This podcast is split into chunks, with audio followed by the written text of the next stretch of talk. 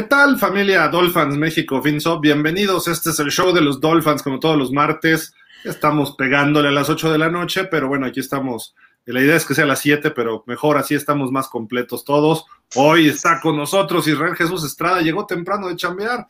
¿Cómo estás, Isra? Buenas noches, Fer, Javi, un gusto saludarlos. Isra, qué bueno que estás por acá. Gracias, Gil, un gusto como siempre estar con ustedes, de verdad. Fer, ¿cómo estás? Buenas noches. Hola Gil, Javi, Isra, bienvenido. Un gusto estar aquí con ustedes siempre, con todos los Dolphins. Nuestra charla habitual de los martes para hablar de, pues de quién más sino de los queridos Dolphins, ¿no? De acuerdo. Javi, ¿cómo estás? Muy buenas noches. Hola Fer, Gil, Isra, este, Dolphins, pues ya listo para hablar de lo que parece ser este, las entrevistas que tienen hasta el momento y pues esperando que se tome una buena decisión para lo que viene siendo la temporada 2022.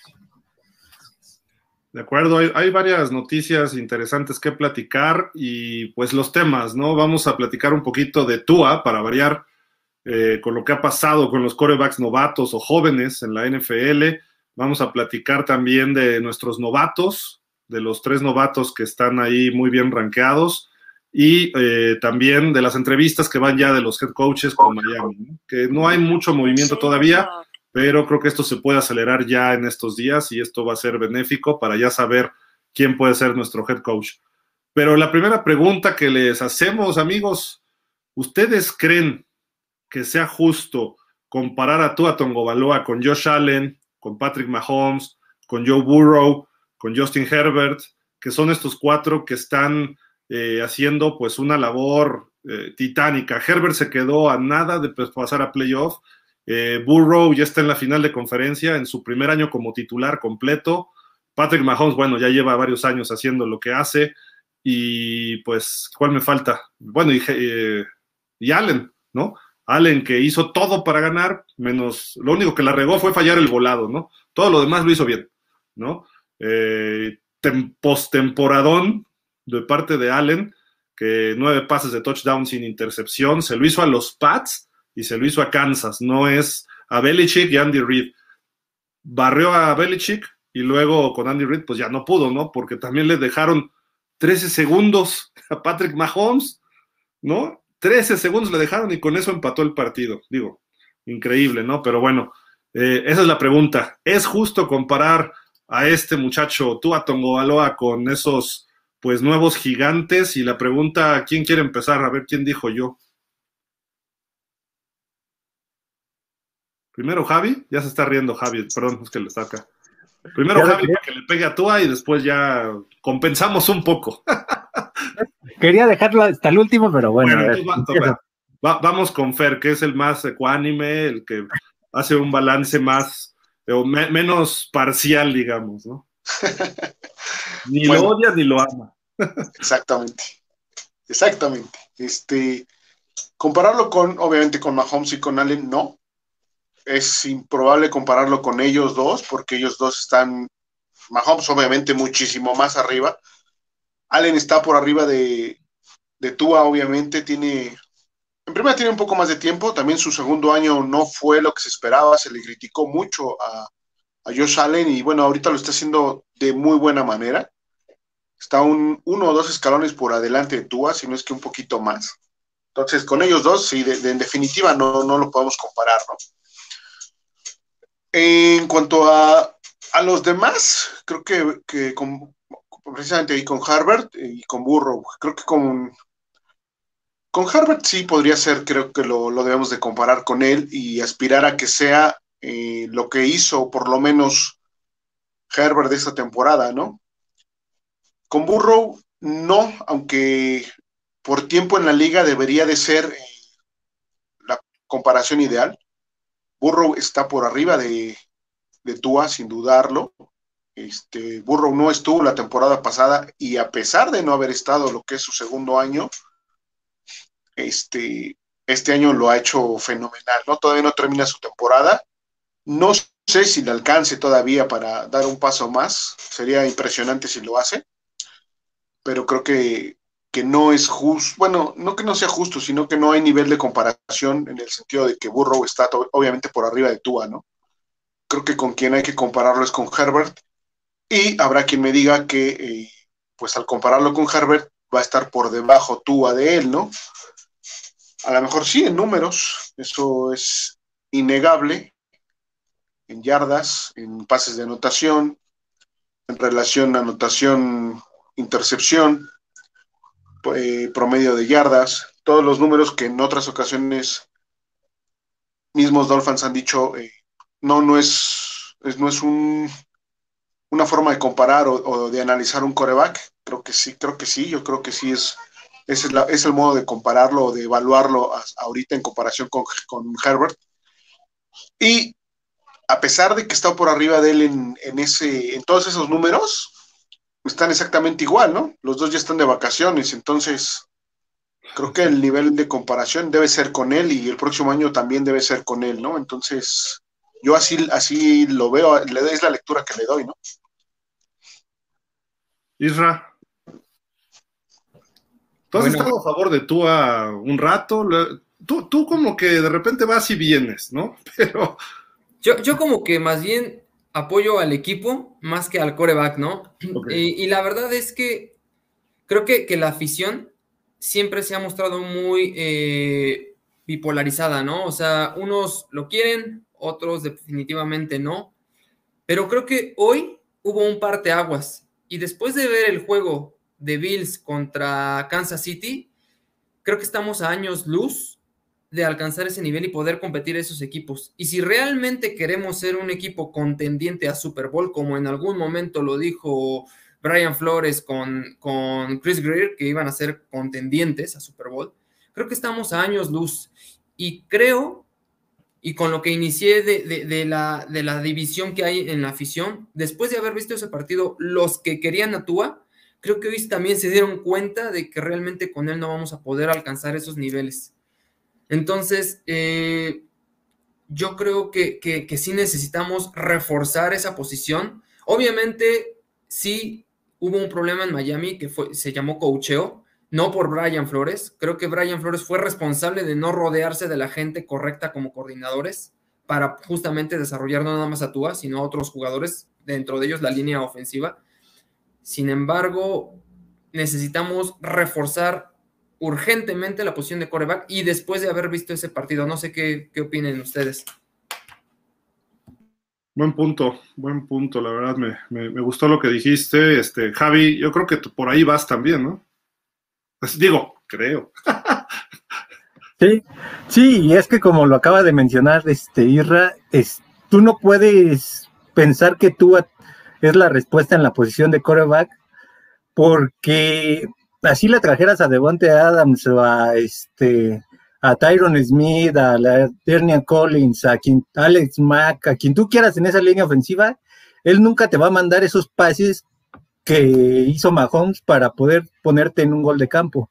Entonces, la cuestión ahí es, si vas a querer que el próximo entrenador desarrolle a Tua o potencialice su brazo, sus lecturas, todo ese tipo de cuestiones, pues la verdad yo creo que estaría en un error porque él no tiene esas características, a menos que lo que tú hagas, traigas un quarterback de segunda, tercera ronda en el draft, o le traigas este, una competencia directa ahorita de la agencia libre, o veas qué puedes hacer con él si está disponible este, Wilson, Watson, Rogers, quien vaya a estar disponible, traer alguno de esos veteranos y ponerlo atrás de ellos para que aprenda.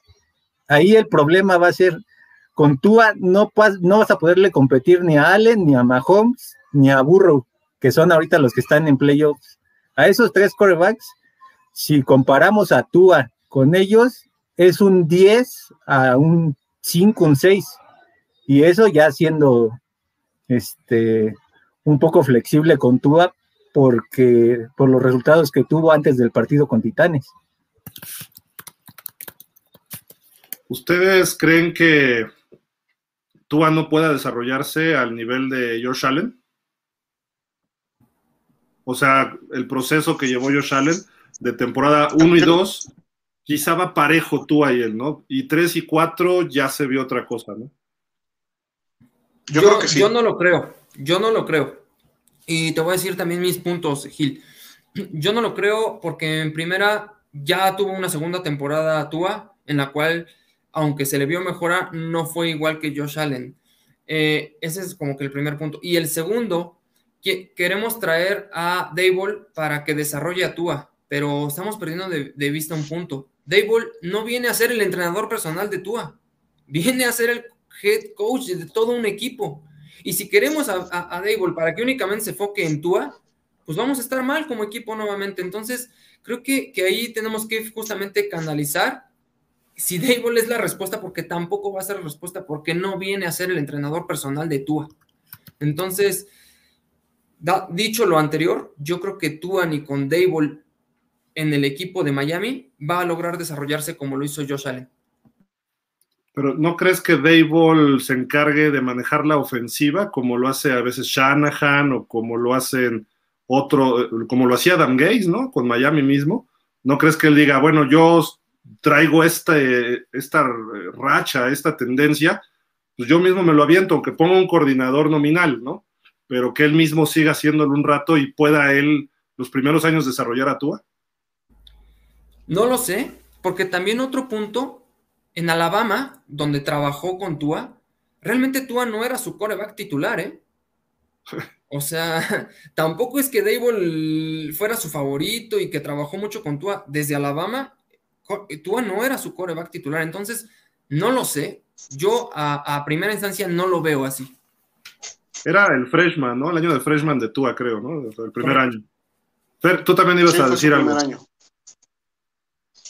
Sí, Gil, yo sí creo que, se puede desarrollar precisamente a la par de, de como lo hizo Josh Allen, ¿no? A Josh Allen también lo estaban sacando de los Bills en su segundo año. Tuvo un año malo, a pesar de tener el brazo que tiene y jugar como, como ha venido él jugando, como, como ha jugado con sus características físicas o atléticas, ¿no? También se le estaba criticando demasiado, estaban con la opción probablemente de traer un nuevo coreback en Buffalo, cosa que no, cosa que no pasó. Sean McDermott lo manejó creo que bien, le dio el respaldo, y eso es importante, cosa que no se tiene acá no hay que perder esa parte de vista, ¿no? Que acá no se tiene ese respaldo que a lo mejor lo, tuvo Allen en su momento en Bills. ¿sí? Si creemos, vuelvo a repetirlo, si creemos que Tua es la solución o, él es el que va a encargarse de volver a los Dolphins campeones, estamos mal. Él no es un coreback así. Él necesita estar con alguien más, ser parte de un grupo. ¿sí? Yo entiendo lo que dicen ustedes, que como recurso, no, por supuesto, tú eres mejor, mejor que Garópolo, a como yo lo veo, ¿eh? Ok. Tú, tú necesita eh, ser parte de ese grupo que como grupo lleve al equipo a ser ganador, ¿sí? Si creemos que, que él, él él es el recurso que nos va a llevar en esos 13 segundos a, ganar un juego. No, o sea, va a ser muy complicado. Probablemente lo pueda hacer en su año 5 o 6. ¿sí? Ahorita no. ¿sí? Él, no, no, va, no, vamos a partir de ahí. Si, si, queremos eso, si queremos ver eso en Miami, o sea, estamos mal, estamos equivocados. No va a ser así, no, no esperemos eso. Mientras esté Tua. Y yo, yo no sé si más adelante, bueno, si llega otro coreback, probablemente se pueda ver así, pero ahorita no, o sea, no, no podemos caer en ese en esa idea errónea de que, de que Miami va a jugar así y en los últimos 13 segundos se va a poner al tú por tú con, con el coreback que tú quieras, o sea, no, no va a ser así, ¿no? Yo creo que Miami tiene que aprender a ganar de otra manera. Ahora, la realidad de esas dos jugadas que hace Mahomes con 13 segundos, pues son las típicas de Tua, ¿no? Un pase al centro rápido, corres, te tiras, tiempo fuera, y la otra igual. Eso, esos pases creo que, y, los de tiempo extra, un pase pantalla, un pase fade de 10 yardas, no fueron pues, pases que yo me quedé. ¿Sabes dónde también radica una diferencia, Gil? Y me preguntabas también a, inicio, ¿no? Tú estás de repente con Tua y de repente ya no. Y hoy te puedo decir por qué también hoy ya no apoyo a Tua. Y no lo apoyo porque en la salida de Brian Flores y las declaraciones de Brian Flores es que era un jugador que en sus tiempos libres prefería irse a jugar golf, lo vimos en partidos de la NBA, entonces realmente alguien que quiere destacar incluso pone ese tiempo extra. Y, los, y lo hemos puesto todos, creo, hasta en nuestros trabajos, cuando queremos realmente hacer cosas diferentes, destacar, permanecer. Yo no le veo eso a Tua hoy. Ojalá llegue algún entrenador que pueda sacar esa parte de él, pero con la actitud que inclusive hoy tiene, no lo veo destacando ni lo veo desarrollándose como Josh Allen. Ok. Yo, creo que, por ejemplo, esos pases sí los puede hacer Tua pero, eh, o sea, físicamente, el talento, el problema no es, ahí no sería Tua, qué tipo de coordinador y de ofensiva le ponen, ¿no? Porque esos pases ni siquiera necesitas línea ofensiva. Ve lo que hizo Burrow contra los Titans. Nueve capturas más no sé cuántos golpes. Y pues digo, no fue un partidazo de números altos ni nada, pero hizo los pases que tenía que hacer para sacar el partido. A diferencia de nuestro Tannehill, que falló los tres pases importantes, ¿no? Como que tuvimos un flashback medio feo. ¿O no? sí, y es que curiosamente, o sea, si vamos a, lo que pasó este fin de semana, yo con lo de Tannehill vi a Tua, vi la, la retrospectiva, vi lo mismo. En los momentos, en los momentos importantes, en los momentos importantes se va a achicar otra vez. Y se, y ya le pasó con Clemson, ya le pasó con Titanes, ya le pasó con Riders, ya le pasó.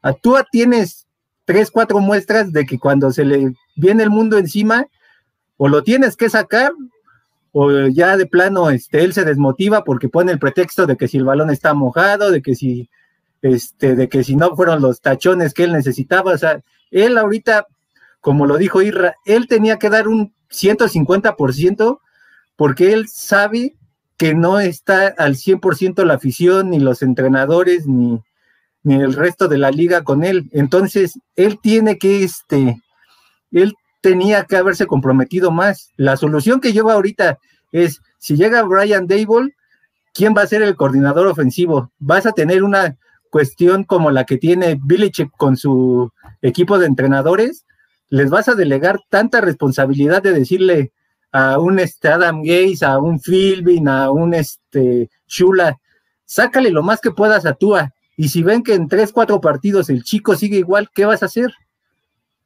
¿Cuál va a ser tu salida de emergencia ahí? Si ves que no hay un progreso con él, ya supuestamente trayéndole línea ofensiva, un buen corredor y uno que otro liniero ofensivo. Hoy no se ve una salida más allá de Tua, ¿eh? Miami. Tan es así que al que le dieron la salida fue a Flores, ¿no? O sea, hoy es Tua y luego va un tal Bailoa y luego va Tua y luego va un hawaiano y luego va el número uno. O sea, es, no hay más. O sea, no hay más en Miami. Si Brissett se queda, qué bueno. Si agarran un novatito que creo que podríamos traer un segunda ronda este año. Eh, me gusta Carson Strong. ¿Por qué? Porque también, a pesar de todo lo que diga Chris Greer, tiene que empezar a cubrirse la espalda él mismo. Porque ahorita vamos a ir a un tema de los novatos de este año que precisamente creo que le salvó la chamba. Pero el año que entra, ok, el pick, San Francisco sigue ganando y si gana el Super Bowl somos el último.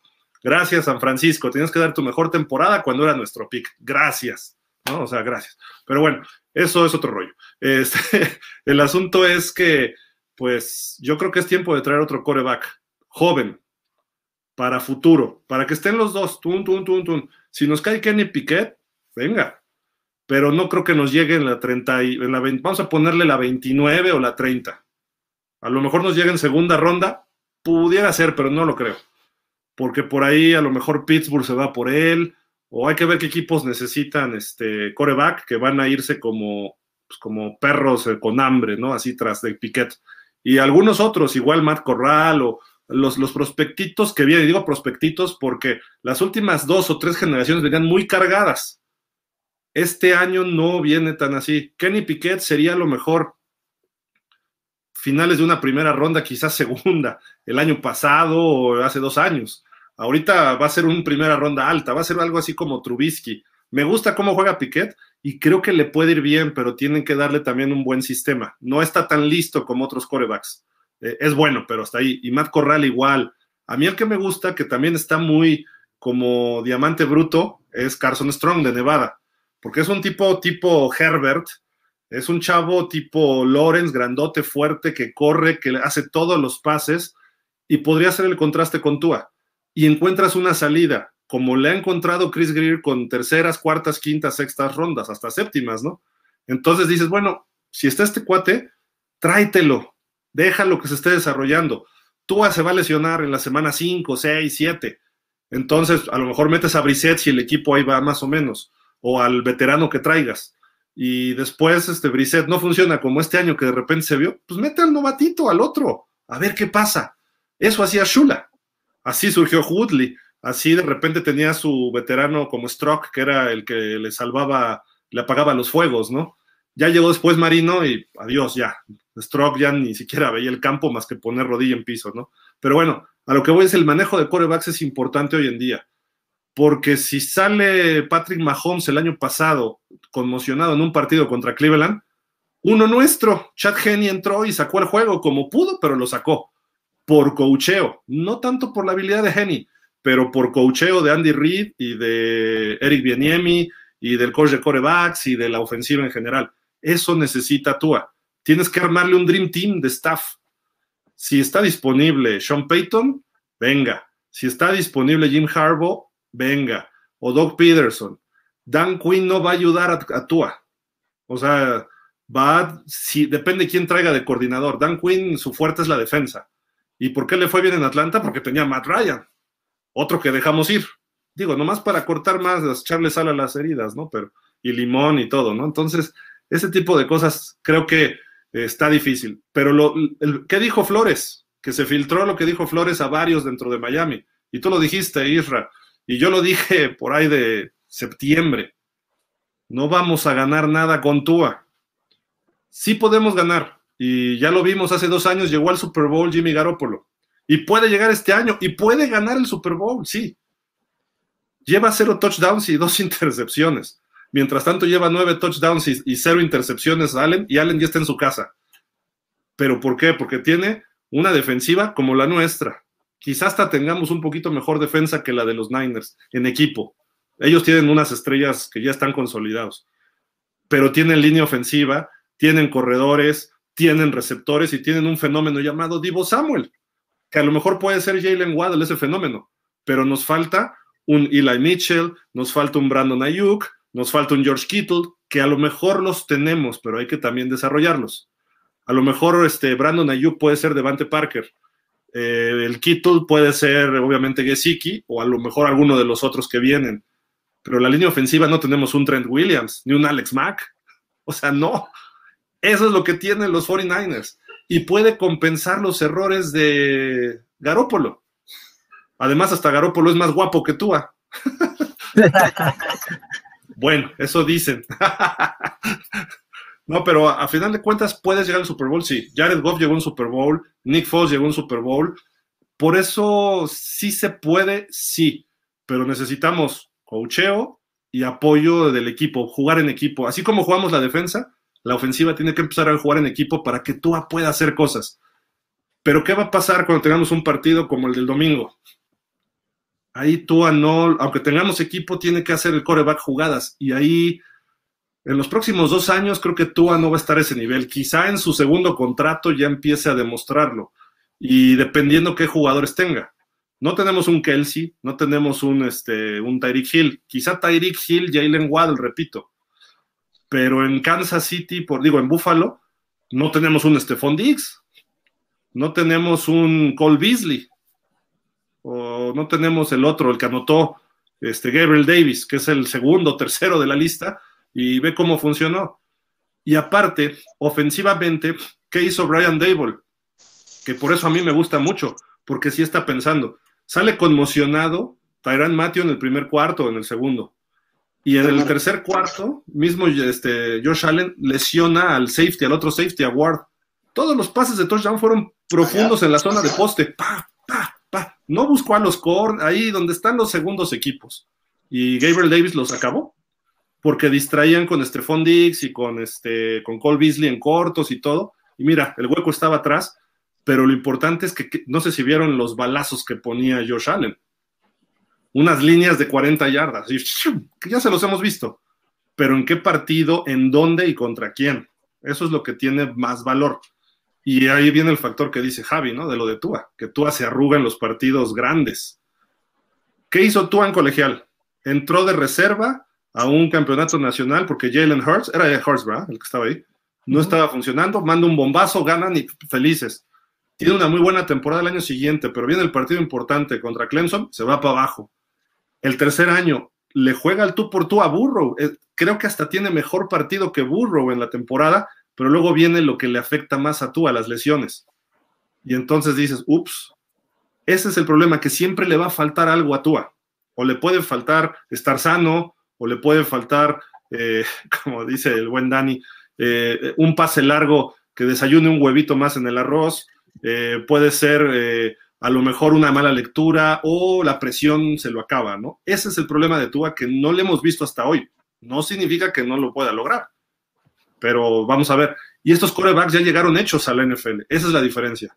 Herbert, Burrow, Allen, creo que, ah, bueno, Baker Mayfield está más como Tua, ¿no? También está, más bien Baker Mayfield está más abajo de Tua porque está quedando a deber, porque él sí ha tenido equipos. Sí llegó a playoff, pero no pudo ahí, ¿no? También, o sea, no pudo sellar el partido contra Kansas. Eh, y Trevor Lawrence, dejen que tenga equipo y coach. Ese chavo, lo que se ve, creo que puede ser mejor que los cuatro que estamos comparando ahorita, ¿no? O sea, que, incluso que Mahomes, pero obviamente hay que darle su tiempito a Trevor Lawrence, ¿no? Y más por el equipo en el que está, que está claro. ¿no?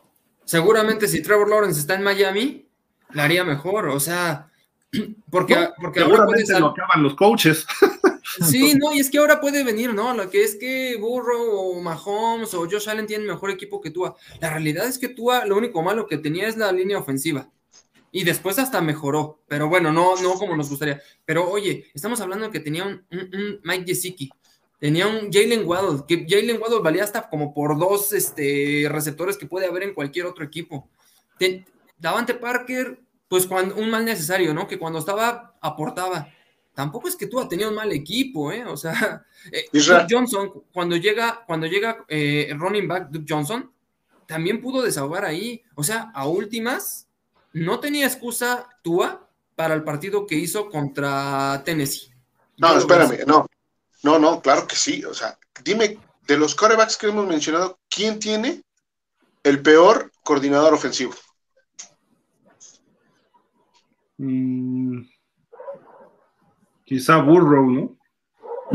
Y, no es mejor la coordinación ofensiva de Miami que la de, que la de Burrow, estamos de acuerdo. Sí. pero tiene a Zach Taylor, el head coach, ¿no? Que es, mentalidad ofensiva. exactamente. Ese es, el, ese es el peor handicap que tiene Tua en contra. Su coordinación ofensiva es la que lo ha matado.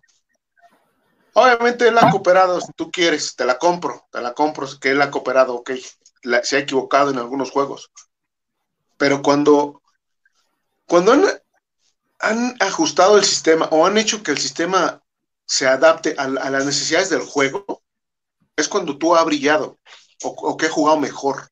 ¿sí?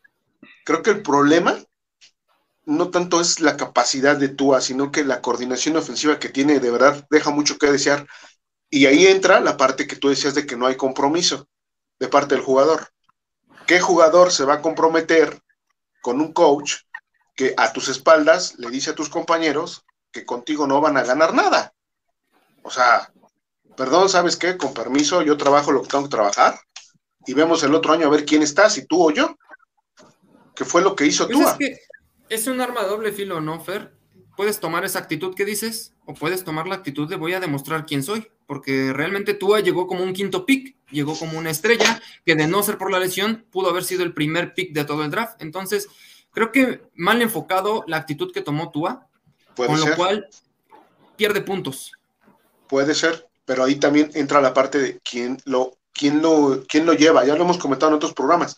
¿Quién, ¿Quién le está diciendo cómo se tienen que hacer las cosas en la NFL? No, no, tiene un buen coach directo. No tiene un referente aparte, como. Sí, exacto. Porque Charlie Fry. Pues Charlie Fry, aunque sea el coach de corebacks, o sea, no es tampoco O sea, compáralo con el de Denver, con Mike Shula. O sea, Charlie Frey fue coreback y medio tuvo ahí juegos de titular, creo que con Arizona, o no, perdón, con Cleveland, ¿no? Y pues no, no pudo. No significa que no sepa, pero está en un proceso iniciando como coach. Tú tienes que ponerle coaches que ya estén eh, consolidados. Y no me refiero necesariamente al head coach, me refiero a un coordinador ofensivo. Y ahí hasta que el coach de corebacks, Gil, hasta un coach de corebacks ya consolidado, lo haría ver diferente. Sí, de acuerdo. Es, es, que ahí hay un detalle. Ahí, suponiendo que, que llegaran buenos coordinadores este, ofensivos, de línea ofensiva, este, que se trabajara Dable, ¿qué va a pasar con Tua si un día, por ejemplo, traes a Devonte Adams y se lesiona tres semanas? Y en lugar de Devonte Adams tienes que utilizar a Albert Wilson o a Jalen Waddle. Y Tua no tiene esa capacidad de adaptarse a su cuerpo de receptores. Y con él va a decir, es que esta semana no tuve a Jalen Waddle, esta semana no tuve a Devonte Adams. Y, y siempre vas a tenerle que buscar un pretexto, una excusa para su funcionamiento él como coreback tiene que adaptarse. Y tú lo ves en un Aaron Rodgers, en un Russell Wilson. Se les van los receptores y, exprimen el jugo del que tienen en la escuadra de prácticas. No vamos tan lejos. Dishon Watson, ¿qué equipo tenía? ¿Y cuántas yardas hizo en esa temporada? ¿Cuántos touchdowns versus intercepciones? ¿Y con qué equipo? Pero Yo sé que no hay un punto de comparación entre tú y Dishon Watson, pero si queremos llegar a los niveles que nos mostraron en, esta, en este partido, pues necesitamos un coreback así. Sí, pero, pero no me, no, Javi, no me digas que no se adaptó. O sea, no tuvo a Devonte Parker, hubo un juego que no tuvo a Waddle, ¿sí? ¿Cuántos receptores se le lesionaron? De los, eh, eh, lo hablamos en la temporada. La unidad más grande que teníamos resultó ser la, más carente de talento, la más carente de, de jugadores. Entonces, se adaptó a lo que tenía y con eso lograron sacar las ocho victorias del final. Que sí, que no les alcanzó para más, sí, de acuerdo.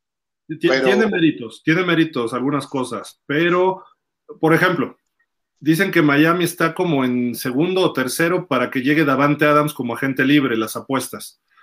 Y dices, Davante Adams, ah, ok, receptorazo, ya no hay pretexto. Sí, hay, hay un problema muy grave Ve los pases que le manda Aaron Rodgers a David Adams. Le manda la doble cobertura y se los conecta y hasta precisamente perdieron porque abusó Rodgers de eso contra San Francisco. Pudo haber explotado otros receptores. Pero normalmente para que te pongan doble cobertura es porque le tienen miedo no solo al receptor, sino también al coreback. Y Tua no va a estar haciendo ese tipo de pases con Davante Adams. En lugar de traer a Davante Adams, necesitamos a un Allen Lazard o a un segundo tercero de los Packers para Tua. O sea, para el paquete para Tua. Si tú tienes a Deshaun Watson, tráete a Davante Adams o a Allen Robinson o a los dos, ¿no? Pero ¿por qué? Por la calidad de juego que tiene, el tipo de juego, perdón, que tiene. Entonces, Tua necesita más Jalen Waddles, necesita más alas cerradas, eh, tiene que hacer mucho check con sus corredores. Y necesitamos corredores que puedan atrapar pases y ganen muchas yardas. No necesariamente puede hacer esos pases largos.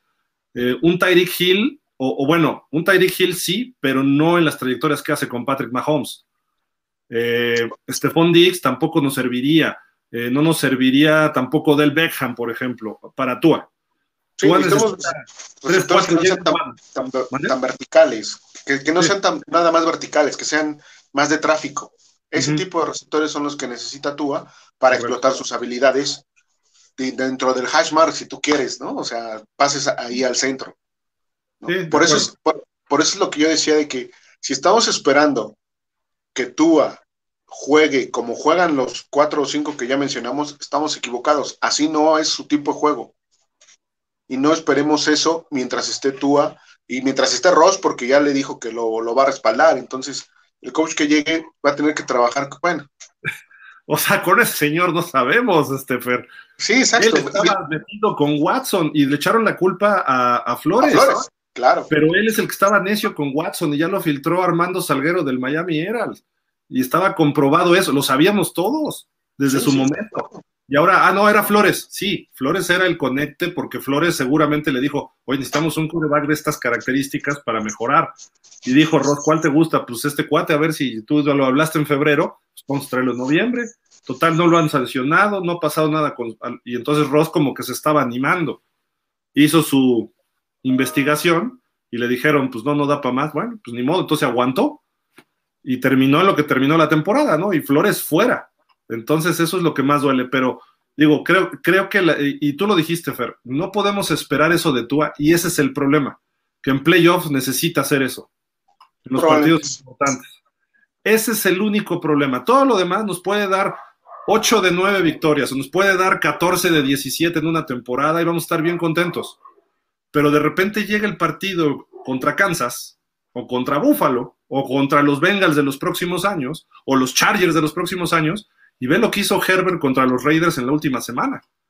En cuartas oportunidades le estaban jaloneando a sus receptores cada vez, o sea, se veía como que había línea para que los Raiders pasaran, ¿eh? la verdad. ¿Vieron, cómo se despide, ¿Vieron, cómo se despide, Derek Carr cuando termina el partido? ¿Cómo se despide Derek Carr de, él, de Herbert?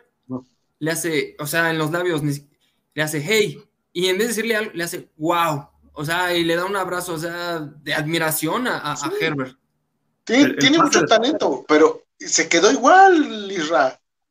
Se quedó igual en la orilla, o sea, podemos, puede ser el, puede ser el, digo, ojalá no, ¿verdad? Por Herbert, pero puede ser otro marino y no jugar un, Super Bowl. Pero fíjate, ya, eh, tuvimos esa parte. Fer, si, si, si dices se quedó igual, yo la verdad preferiría quedarme igual como se quedaron los Chargers a quedarme igual como nos quedamos nosotros. Yo te lo digo así, honestamente. Ya nos pasó muchos años con Marino. Era Marino. Ojalá y, nos pasara hoy. Y nadie más, y nadie más que sacara la cara por el equipo, y solo Marino, y solo Marino. Y si no era él el que sacaba los juegos. Pero con Marino perdíamos en ronda divisional. Sí, exacto, o sea, en, playoff, de acuerdo. Pero es el caso de Herbert, puede ser el caso de Herbert ahora, ¿no? Si, si no le arman si no le dan más, más armas. O sea, el caso de Harvard es que el problema va a ser si, si dependen mucho de Herbert. Si se vuelve un equipo dependiente de su quarterback, entonces no va a, no va a lograr ser campeón. Pero ¿sabes qué le pasó a los Chargers? No calificaron no por Herbert ni por la defensiva, su coach. Hizo tonterías contra Kansas, un partido ganado.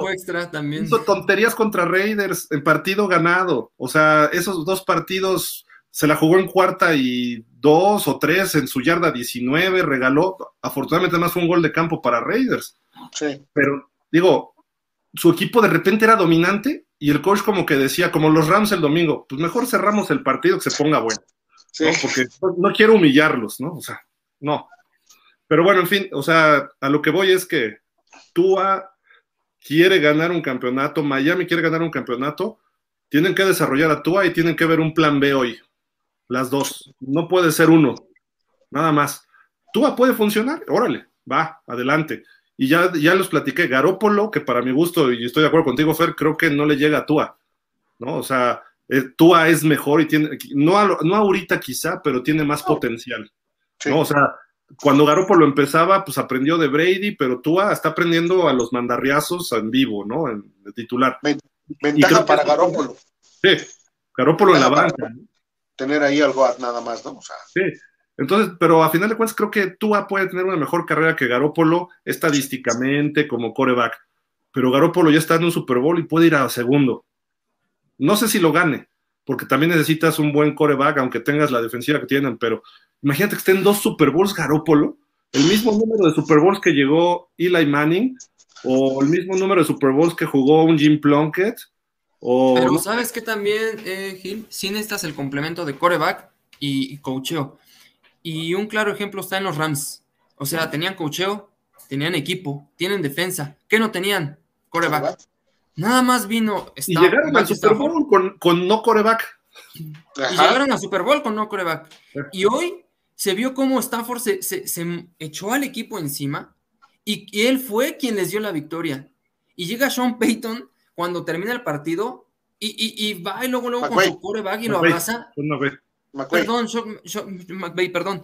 y lo abraza de, ver cómo, cómo él se echó el equipo encima y cómo por él se ganó. Entonces, yo creo que sí, la NFL en general, sí funciona a través de un coreback.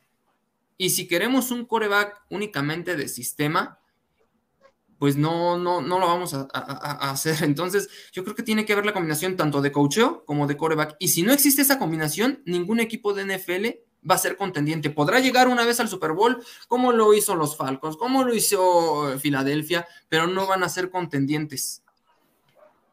De acuerdo, con Jared Goff pudo, llegar un Super Bowl, pero ¿qué equipo tenía?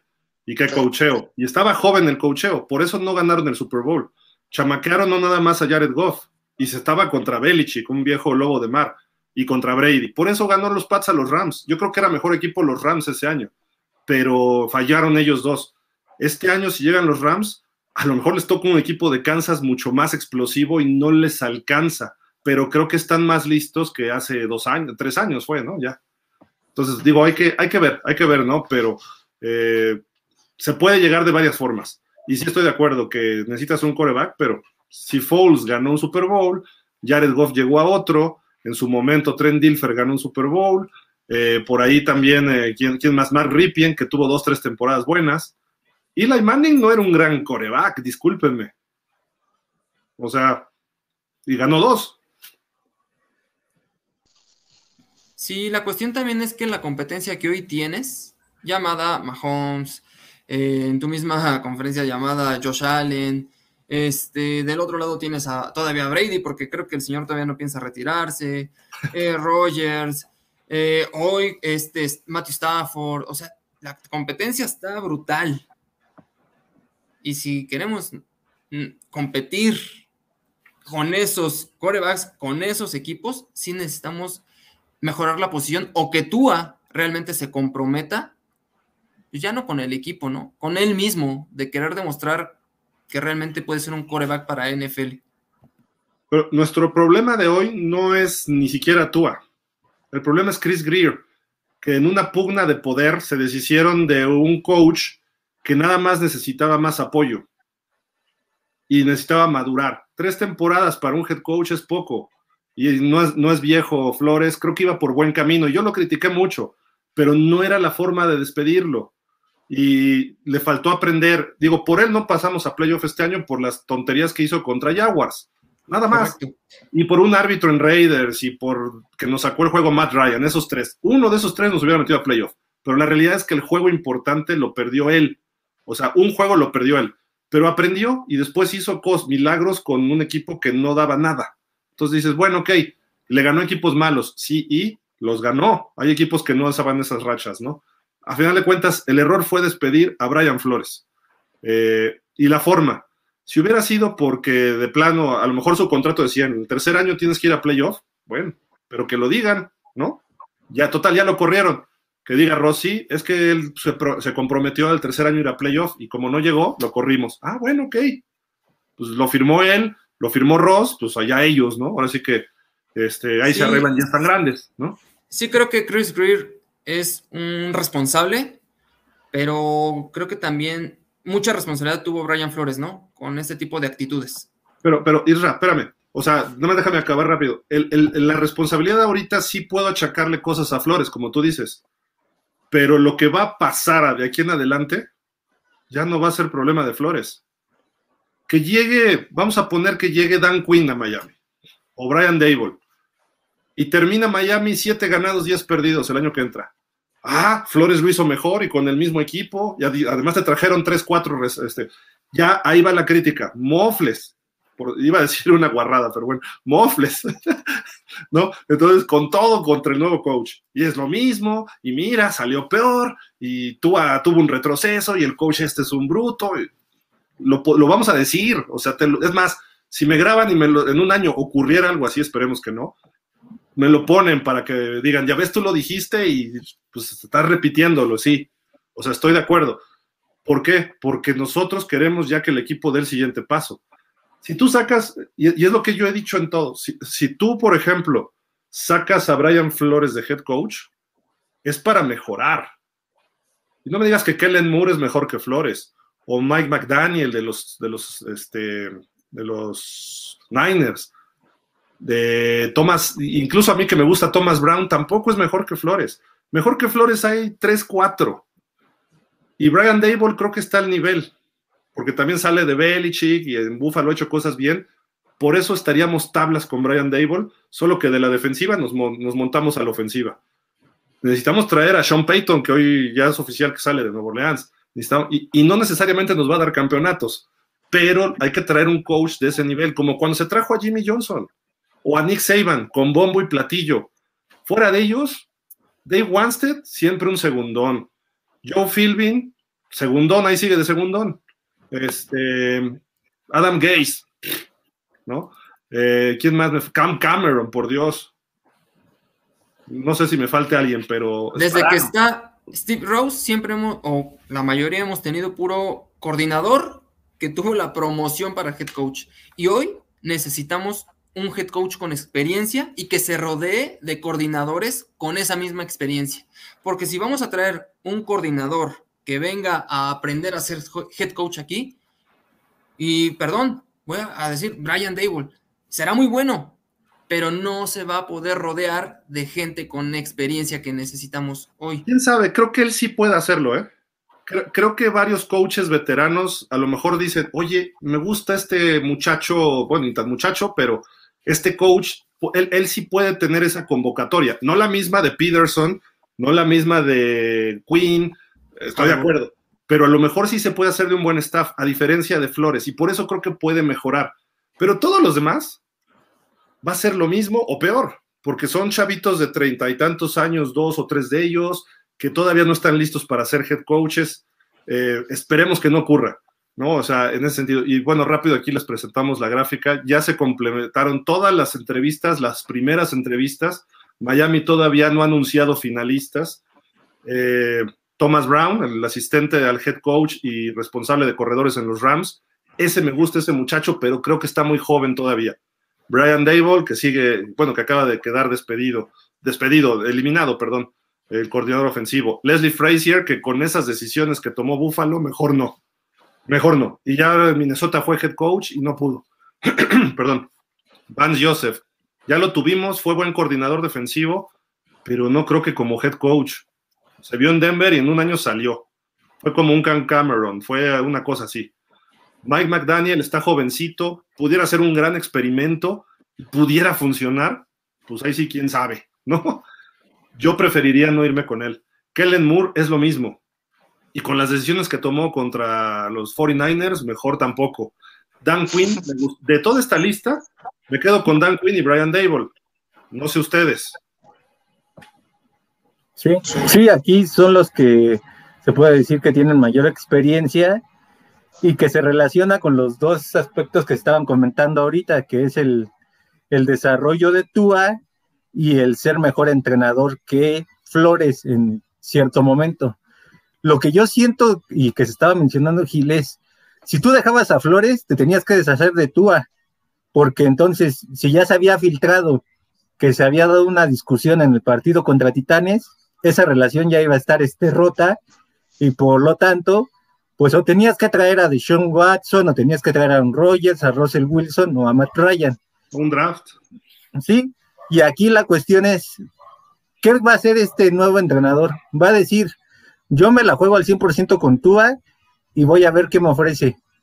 Pero llegando la media temporada, si Miami empieza 1-3, 1-5, 1-6 otra vez, y Tua eh, este, no te resulta este, un factor importante para conseguir más victorias a lo que va de la temporada, pues igual y ya buscan darle la oportunidad a un coreback novato, a lo mejor a traer uno de la escuadra de prácticas y empiezas un nuevo proyecto como lo que hizo Jets. Entonces, yo creo que ahorita las decisiones que debe tomar Miami se deben basar en lo que viene a la agencia libre. Si tú ves que está disponible cualquiera de los corebacks que te acabo de mencionar, pues vete por él. ¿Por qué? Porque tú, tú todavía no está listo. Y entonces tú ya tienes que competir porque tu defensa te va a durar dos años más a lo mejor tres, si bien te va, y va a empezar la cuestión del tope salarial.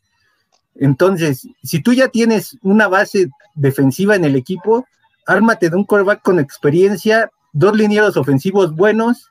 Ahorita San Francisco te está beneficiando porque ya si en la ronda 29-30 no te traes a un corredor, ya de plano, entonces también Chris Greer debe agarrar sus maletas y decir, me voy de aquí porque ya él no quiere entonces este, convertir a este equipo en algo exitoso.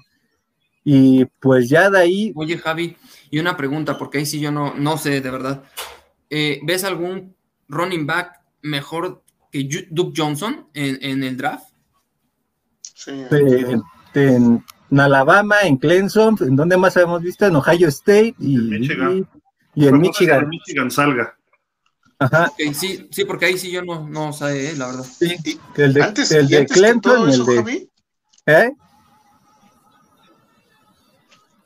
Congeló Fer. Se ofreció Fer. ¿Qué pasó, Fer? No, digo, termina, termina. Termina, termina. Yo creo que ahí la ventaja para Miami es que es que si ya vas a quedar este en el penúltimo lugar o en el último del draft, ya tu obligación es traer un, un corredor en esa ronda y a partir de la agencia libre traer dos linieros ofensivos, un receptor y tu coreback y a lo mejor con eso ya tienes la base para el año que viene, no llegar a lo mejor al juego de campeonato, llegar al divisional si tú quieres, pero ya dejaste una muestra de lo que puedes tener con este equipo a partir de tu defensa y un este y una ofensiva consistente, que es lo que necesita este equipo. Y más, y más que vas a tener la cartera holgada para la siguiente temporada, ¿eh? No, no, se vayan tan lejos, ¿eh? O sea, tenemos demasiados agentes libres. Primero hay que resolver esa parte. 28. 28. Entonces. ya nos vimos, ¿no? La semana pasada. Sí, ¿verdad? Primero hay que resolver ahí, porque si no, ah, puedes traer al coach que quieras y si quieres otro coreback y el corredor en nuestro primer de draft puede ser un boom. Pero si no resolvemos esos 28, bueno, si no resuelve Grier esos 28, pero son los 28, son los 28 Fer, o de esos 28 hay algunos clave. Por ejemplo, vi la lista que puso ahorita Gil y Will Fuller para mí debe estar fuera. Will Fuller debe estar fuera. Yo creo ah, que va, debe de, conservarse. Jacoby Brissett para mí también debería estar fuera, traerle más competencia si es que vas a traer competencia a Tua, porque Brissett no lo fue. Eh, Lindsay creo que también debe quedarse. Albert Wilson, pues no sé, creo que podemos tener un wide receiver mejor que Albert Wilson. Justin Coleman, pues creo que hizo las cosas bien. El Landon Roberts, sí. Malcolm Brown, sí. Jessica, sí, definitivamente. Michael Pallardi, pues no sé ustedes cómo lo vieron. Yo creo que podría también. Jenkins, no sé, no. Para mí, si se va o se queda, es igual. McCarthy, pues igual si se queda o se va, no, no le veo como que impacte mucho en, Miami. Brendan de Scarlett y Duke Rayleigh, pues no, no les veo mucho. O sea, yo creo que de los 28 que pueden estar, creo que hay algunos clave, ¿no? Que si no puedes dejar ir. 15, por lo menos debes de, 15. La sí. Y acá se lista, ¿eh? Síguele. Matt Hollins, wide receiver, pues él es más de equipos especiales, digo, ha, cumplido, creo que son manos seguras, pero no te da más yardas después de la recepción. Duke Johnson definitivamente para mí merece otra oportunidad y seguir en el equipo. Greg Mans. Oye, pero Duke sería un contrato barato por un año, ¿no? Yo creo. Sí, yo creo que sí. Como a prueba. Sí, sí. Que quién sabe, ¿no, Gil? Porque no te dice, pues, ¿qué más prueba quieres después de lo que hice, ¿no? Dos partidos de más de 100 yardas. Pues, pero dos partidos no hacen una temporada, ¿no? No, no, no, no, entiendo, pero fue tu mejor running back. Igualó lo que hizo Ezequiel Helio toda la temporada en cuatro juegos. Sí. Greg Mans, el centro, pues, ah, como que cumplió, pero igual siento que si se va o se queda, no, no es algo como que impacte o beneficie mucho en Miami. Vince Beagle, yo creo que se, tiene que quedar. Isaiah Ford, ya sabemos que se va a ir y va a regresar. Creo que no hay que tocar mucho el, punto de Isaiah Ford. Eh, Cedric Ring, ese no lo ubico. Red, Red Wine, safety. Red Wine, no lo ubico. se puede ir Patrick Laird, Jamal Perry, corner. Nick Needham, creo que es importante. Es importante. Este, a ver si sacas un trade por una cuarta de Noah Binogini y te quedas con Needham. Durham Smithy también, otro a la cerrada, ¿eh? Que se tendría que quedar, a mi parecer. Salvo Ahmed, pues gracias. Se, te agradece lo que hiciste. Elijah Campbell Safety, Preston Williams. Ahí te hablan, Javi, tu Preston. La versión 2.0 de Devonte Parker. sí, sí, se tiene, que, se tiene, que, quedar. Spencer Pulley, Tommy Lee Lewis, receptor, Jordan Scarlett, corredor, y Durval Queiroz, bueno, pero él es de internacional, ¿no? De, de Brasil. Sí. Creo que de ahí ya no hubo como que no, por ahí de la segunda lista que tres nombres que realmente impactan. De ahí en fuera. Entonces digo, ¿qué, hacer? Hay que traer un coreback de peso si se puede. Alguien mejor que Tua. Si no lo puedes, bueno, trae a Tua. Quédate con Tua, perdón. O si le vas a poner competencia a Tua, creo que por ahí eh, San Francisco ya va a dejar libre a, Jimmy G, ¿no? Podría ser una gran competencia para Tua. ¿qué, qué, onda, Israel?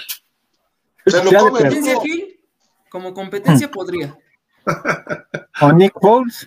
Nick Foles también creo que va a quedar libre, entonces pues también algo que le metas ahí de, de presión. Todavía Foles. Si llega Doug Peterson de coach, pudiera ser Nick Foles, ¿no? Que lo conoce. Y ya están haciendo su titular, ¿eh?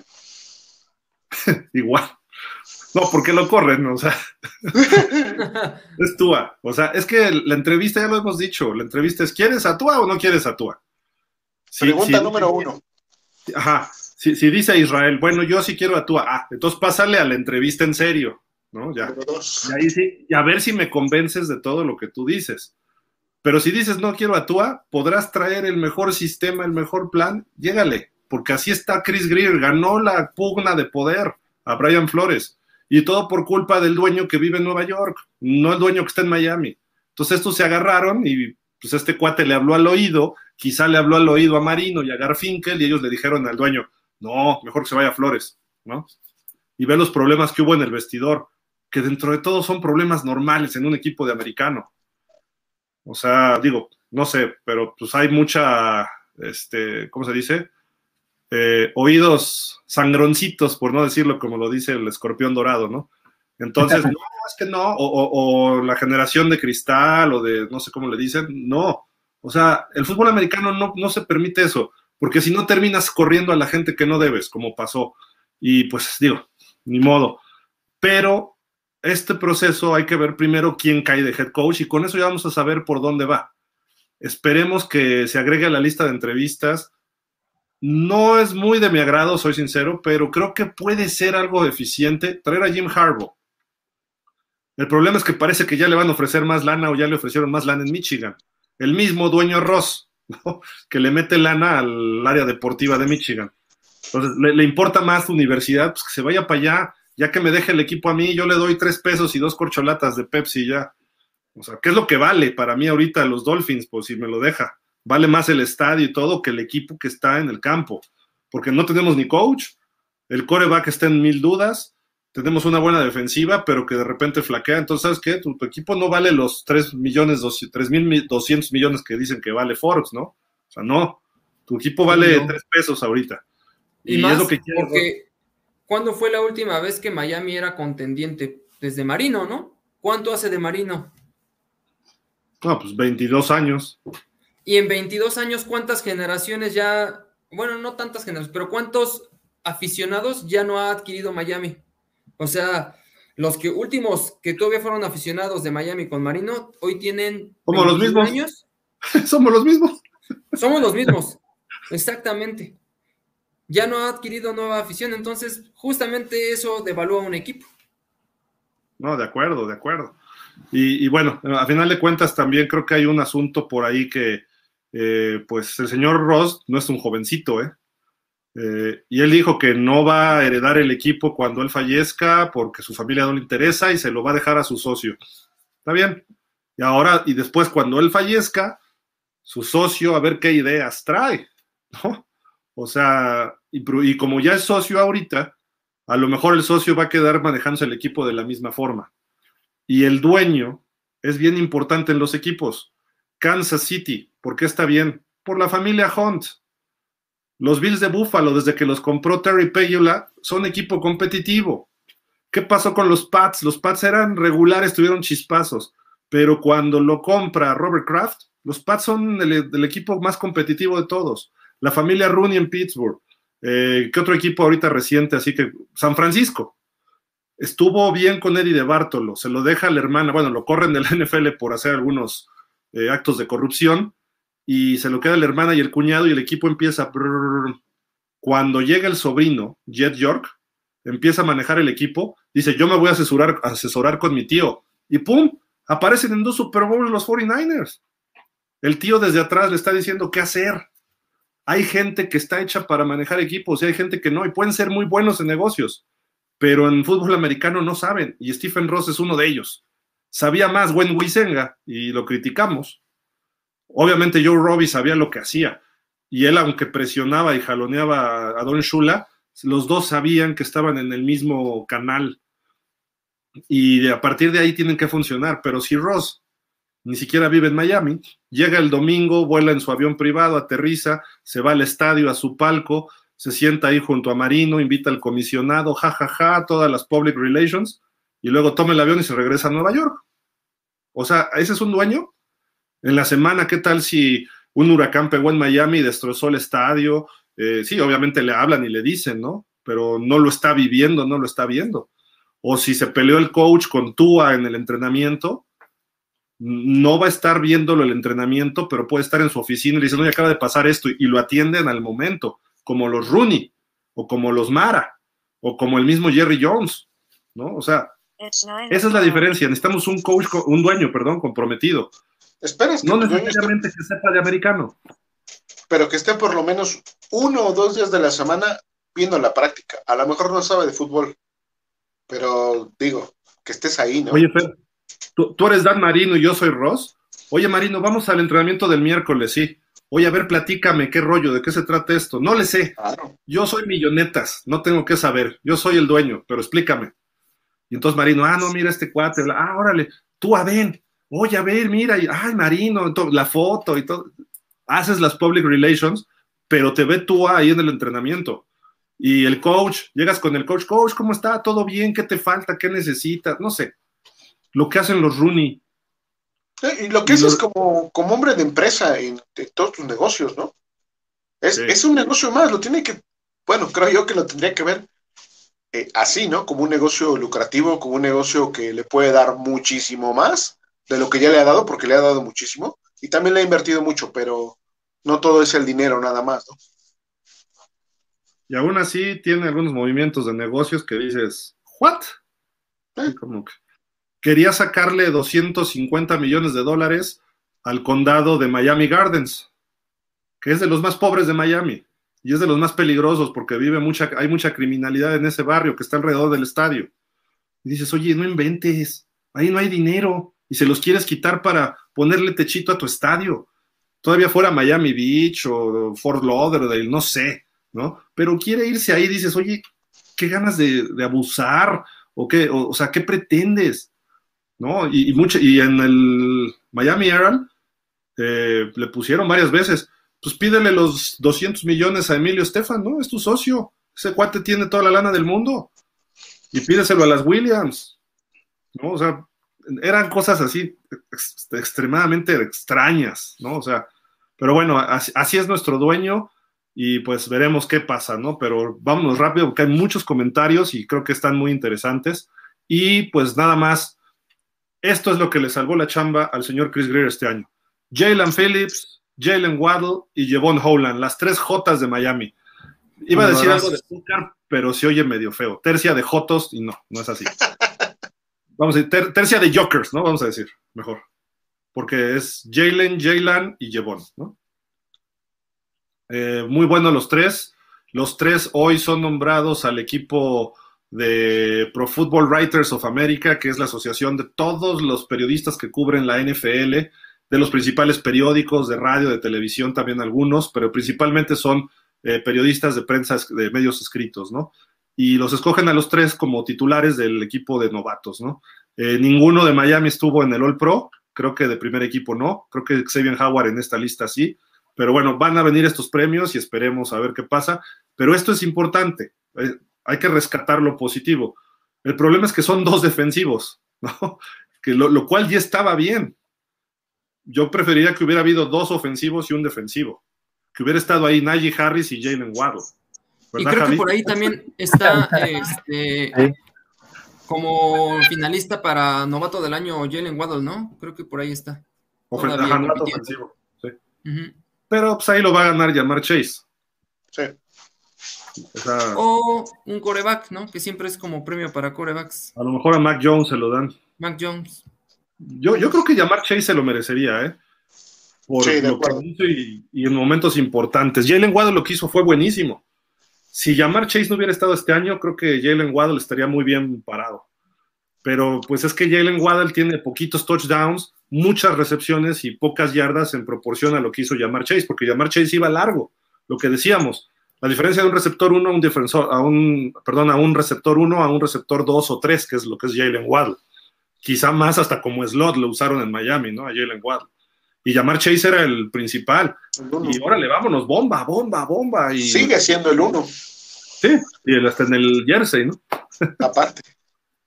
Yo creo que de estos tres, el que más mm, te ha sido rentable, creo que es este Jalen Phillips, ¿no? Por, porque a lo mejor es el que tenía menos expectativa de los tres, no jugó el año pasado, eh, mucha gente lo dejó pasar, y creo que donde más salió ganando Miami fue ahí, o sea, obviamente Waddle y, Holland eh, son grandes aciertos, pero este Phillips es el que da más de, de sí, ¿no? Bueno, como que sobresale más lo que hizo. Yo lo vería al revés porque Phillips estaba rankeado como de los mejores de defensive y este Jevon Holland pues hasta fue segunda ronda. O sea, creo que Jevon Holland fue todavía, tiene e, e, ese, ese plus, ¿no? De haber sido segunda ronda y pareciera primera. Y Jalen Waddle, creo que no era como que el predilecto de Miami. Creo que iban por llamar Chase o este, el ala cerrada Pitts. también, sí, la verdad es que Jalen Waddle también nos cayó, eh, pues como que de lo, lo que nos queda, pues agarramos a Jalen Waddle y salió una joya. Pero creo que estaba pensado, ¿no? Más o menos eso. O sea, si no era Chase, si no era Pitts, se echaron para atrás y luego regresaron para sacar un receptor de estos tres. Y, Pitts era más a la cerrada, entonces tampoco era necesario y sabíamos que se iba a ir antes. Entonces, creo que dentro de todo estuvo pensado esto. Eh, o sea, lo de Jalen Waddle. Pero lo de Phillips mm, eh, empezó mal, o lento, y subió mucho. Pero al final, ya que tenía que responder, ahí vino otro bajón, ¿no? Entonces le falta trabajo, pero va por muy buen camino, va por buen camino. Eh, obviamente Javi y yo estábamos con un corredor en el pick 20, 18, 19, no me acuerdo cuál era, ¿no? 18. 18. Que hubiera sido Najee Harris, ¿no? Sí. Que no hubiera tenido la temporada que tuvo en Pittsburgh. O sea, eso es un hecho. Le hubiera costado mucho trabajo en Miami por la línea ofensiva pero ya tendría. Pittsburgh también estaba mal. Pittsburgh también estaba muy mal en la línea ofensiva, ¿no, Gil? Y pero fue evolucionando mucho, ¿no? Miami tardó mucho. Al final medio hizo algo, pero. Viendo lo que hizo Lindsay y lo que hizo Johnson, yo creo que a lo mejor Najee Harris sí hubiera tenido, no sé si a lo, si al inicio de temporada, pero a partir del juego 8 o 9, él ya hubiera empezado a despuntar. A lo mejor juegos no de 100 yardas, de 85, 90, pero esas 85, 90 yardas te hubieran este, permitido implementar un mejor sistema ofensivo.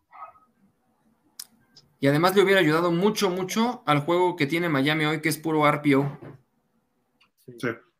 Cuando llegaron Duke y Lindsay, mejoró Tua en ese aspecto, no necesariamente en números, pero en ese aspecto se vio mejor, o sea, mejores lecturas y todo, ¿no? Pero pues ahí está, eso es la información de, hoy. Nos echamos largo y tendido para variar con Tua. Vamos a leer comentarios. ¿Y quién se los avienta, Javi? ¿Tú vas? Sí. Hay un chorro, ¿eh? Diego Murillo al fin regresó Isra. Ya ves, tienes porra, Isra. Saludos, Marco Diego. González. Marco González Elisa Ochoa. Por fin llegó Isra. Qué gusto. Un abrazo a los cuatro. Gracias, Marco. Un saludo. El mismo Marco. Ya díganme que es Dable.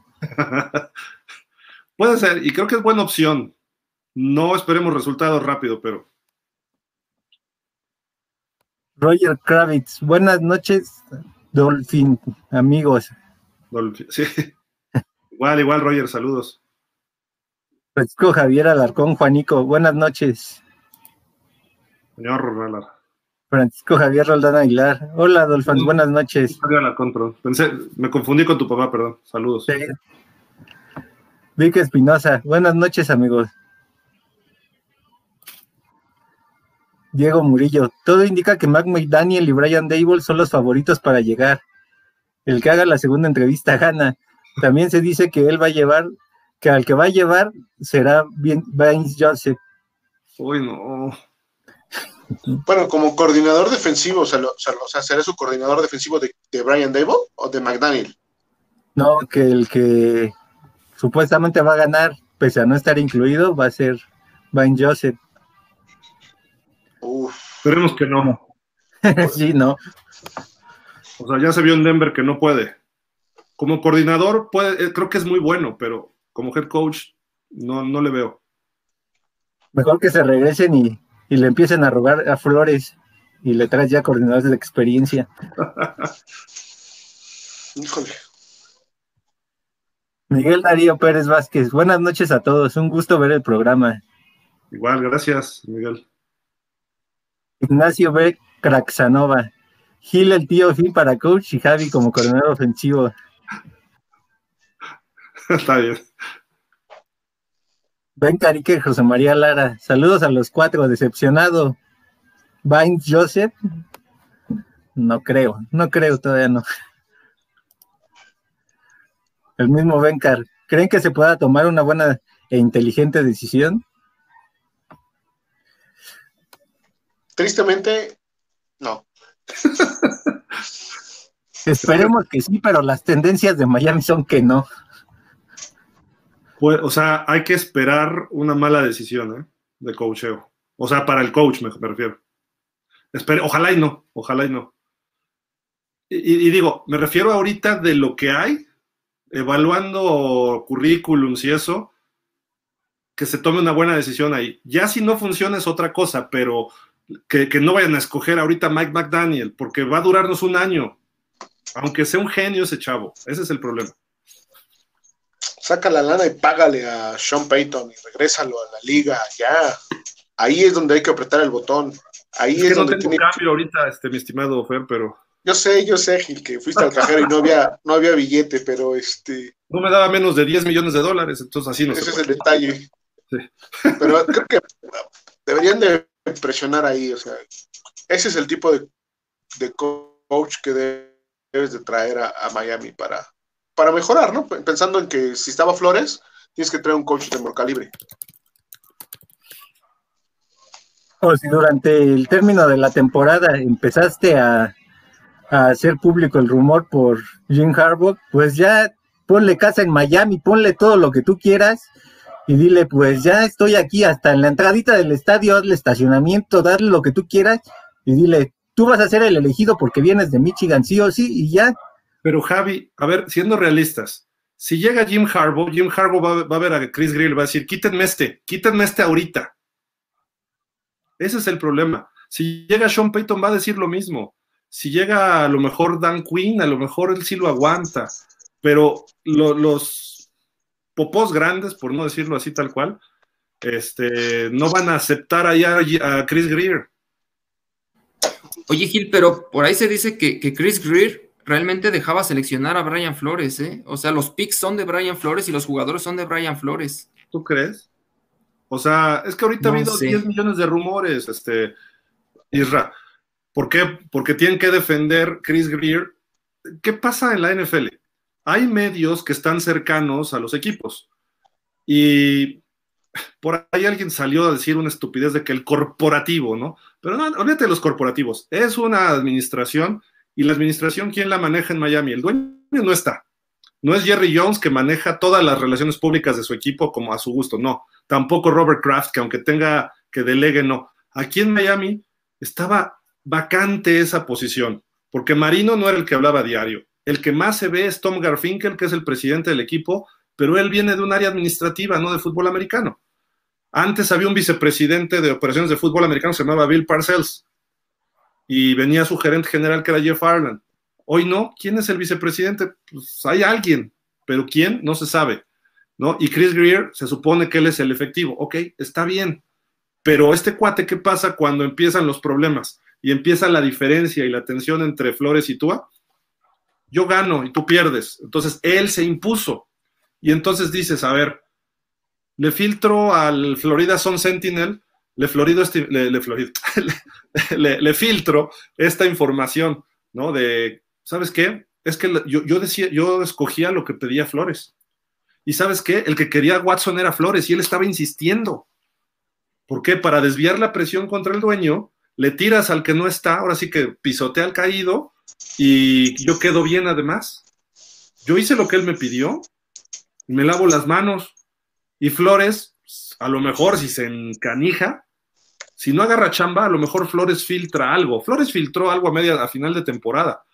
O sea, no me acuerdo qué fue que dijo que él no quería Tua, sino a Herbert, que el que quería Tua era Greer. Y qué curioso que después dicen, no, es que él fue el que pidió a Tua. O sea, el tú fuiste, yo fui, va y viene, Obviamente el que lo dijo primero es el que le vas a creer y el otro está reaccionando para, yo no fui, yo no fui, me está acusando. Que en cuestión de Tua, que en cuestión de Tua se dicen que todos, todos, incluyendo a Brian Flores, Chris Greer, querían a, este, se me fue su nombre, Borro. Borro. Sí, era quien el, quería, fíjate, ese sí, el que quería era el dueño, Ross dijo, ábrele a Cincinnati, quiero hacer un trade porque quiero a Burrow. Sí, todos querían a Burrow. Y al ver que Cincinnati les dijo que no, sí. Entonces, la segunda opción, igual de todos, ya era Tua. Eso también se dice, quién sabe. De Flores era Herbert. Y ahí es donde estuvo la pugna, porque hasta el final se decidió, en los minutos que te tienes, de repente fue al final, y yo ahí creo que es donde estuvo la, división, porque apachurró el botón y dijo, lo dijo Greer, no lo dijo Flores. Y Greer, perdón, y, Flores dijo, pues yo le entro. O sea, Tua, bueno, fue campeón y lo entreno, no pasa nada. Pero ahí como que ya se vio ese rompimiento. Y puede ser, ¿eh? Porque si nos remontamos al draft donde seleccionan a Tua, en teoría ya lo tenían muy claro. Y se tardaron en, decir que era Tua. Sí se tardaron. Hubo ahí una tensión hasta el final porque los votó Cincinnati, yo creo que creía Flores que se iba a llevar a Burro, digo, este, Ross. Dijo, sí, sí nos la dan porque le vamos a dar 25 mil picks y veteranos, y pues le dijo, no, ni más. Burro me va a llevar a la final de conferencia en dos años. ya lo había Mike Brown, pero no, entonces... Dos veces que Cincinnati nos quita jugadores a Burrow y a llamar Chase. Pues sí, pero en fin, digo, creo que por ahí va el rollo, ¿no? Pero este, ahorita le van a echar la culpa de todo a Flores. Hasta de que se inundó el campo un día, o sea, sí. O de que los fans se pelearon en la tribuna. Por Flores, Flores fue el culpable. Augusto Montero. Tannehill no es coreback elite y fracasó siendo sembrado número uno. Atúa lo ve igual que a con talento pero sin capacidad de echarse el equipo al hombro. Por ende, en un partido cerrado, él no podría sacar el partido. Necesitamos un coreback élite para un día ganar un Super Bowl. Triste, pero cierto.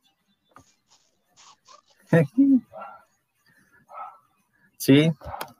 Sí, aunque, aunque Fer me diga que no, así yo vi la misma sombra. Nada más le borras el 7, nada más le borras el 7 y le y le dejas el uno y se vieron idénticos, idénticos. Yo te digo que no, Tannehill es mejor coreback que tú. Pues sí, porque te pone de pronto uno que otro pase largo, pero pero Tannehill por la baja de rendimiento de Derrick Henry se vio muy mal. Yo creo que Titanes, ese fue el peor pecado de Titanes, no haber puesto a Derek Henry la última semana a jugar para ver qué podía traer él y si en realidad te iba a servir para ese juego. Que tu coreback de 11 años en la liga, o bueno, no sé, ya ni sé cuántos tiene Tannehill. Pero vamos a ponerle 10. 11, 10. Jugando, jugando 10 de titular. En el juego decisivo, si tú quieres, o en el juego que de la semana pasada, del domingo. Su primer pase te tire ese pase que tiró. No, manches, no me puedes decir que es, que es igual que tú. O sea, él entregó el partido desde la jugada 1. Con toda la experiencia que ya tiene en la liga. Eso te lo creo de Tua, te lo creo de Burrow, te lo creo, y no lo van a hacer, y no lo harían, ¿eh? Pero bueno, de, de, de Gerber, de Manzana, si tú quieres, pero, pero Hill, o sea. ¿Qué hizo Rodgers contra San Francisco? Falló, no le interceptaron, pero falló cantidad de decisiones ah, también. sí. El año pasado contra Tampa, o sea, pero qué, fallar, qué defensa, qué defensa Gil, la de San Francisco, ¿eh? Sí, sí, sí. Eh, falló, sí, no, no, no lo vamos a defender. Pero Tannehill es un coreback más completo que Tua desde novato. Tua tiene la ventaja de que llegó con un equipo campeón, un equipo que lo arropó de colegial. Tannehill estaba jugando de receptor en su año de, junior y luego jugó de senior de coreback. Estaba medio de, siempre fue coreback, pero lo pusieron ahí porque estaba, no me acuerdo quién. Johnny Football fue después, pero eh, el caso es que jugó ahí y de repente pues lo jaló Mike Sherman. Y más o menos lo llevaron bien el primer año, partidos muy positivos, cosas que a Tua no le hemos visto y creo que a Tua le falta. Pero Tannehill fue creciendo dos años, lleva dos años. en sus últimos años, esperar. mejor que Tua. Tannehill. Sí.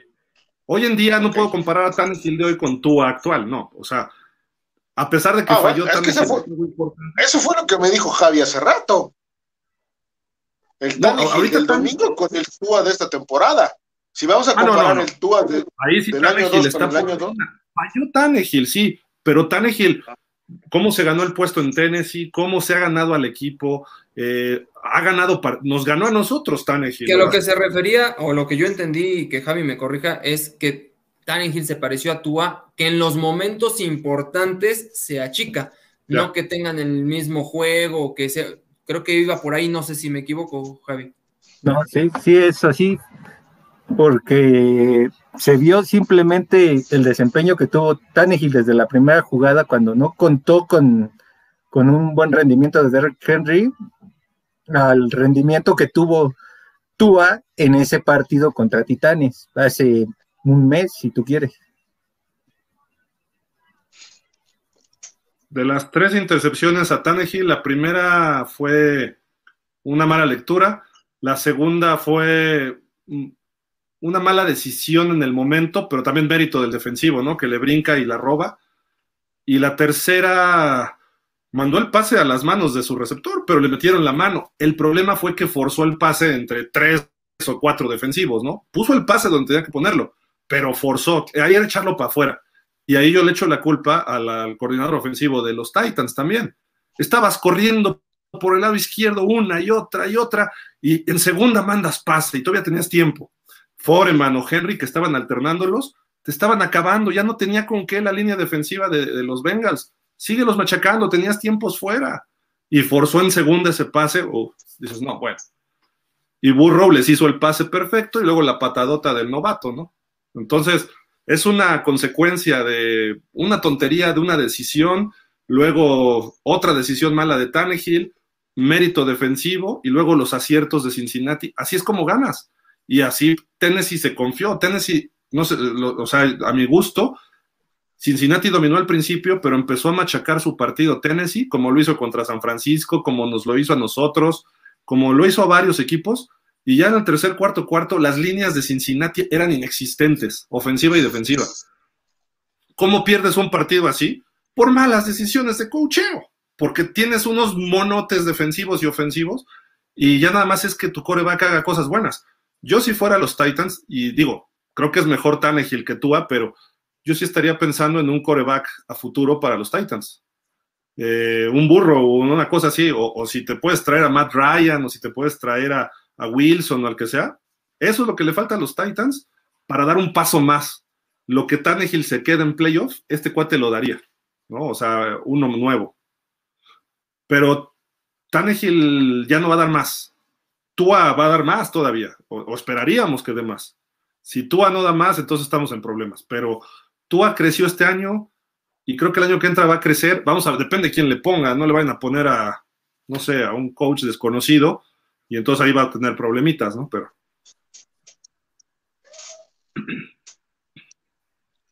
El hay mantenimiento. Buenas noches, Javi, Fer, Gil, Irra y peculiar familia Dolphins. Sí, somos aquí, este, pues es como la terapia, ¿no? Los martes de Dolphins Anónimos. O sea, hola, buenas noches, me llamo Gildardo Figueroa, soy fan de los Dolphins, sí, es mi vicio. y todos, bienvenido. y llevo, ¿qué? 50 años sin verlo campeón. Un día, y, voy un, y voy un día a la vez.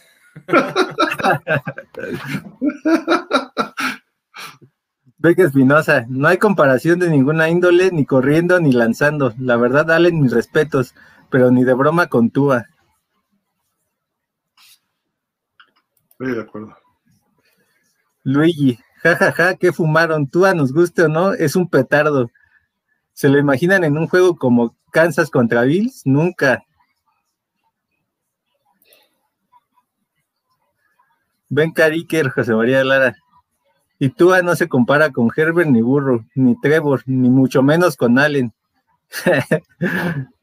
ni mayonesa.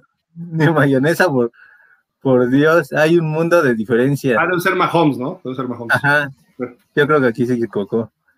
No, no, vaya, no vayan a salir como el, el cuate este de TV Azteca, este. Mayonesa McCormick. ¡Ay, qué bruto! Era mayonesa Hellmans. no me acuerdo cómo se llama, pero no importa, pues. Pero... Marco González hizo Ochoa, ¿qué pasó con Tani Javi? Pues ya lo dije.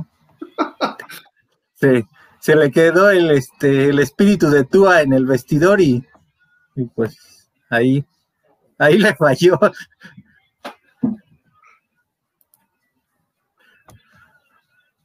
Mauro Alejandro Monroy se seña. No se puede comparar a Tua con esos superestrellas de la NFL. No tienen las mismas armas ni han mostrado las mismas capacidades. Era la pregunta, ¿no? Si es justo o no, pues parece que no es justo, ¿no? La verdad.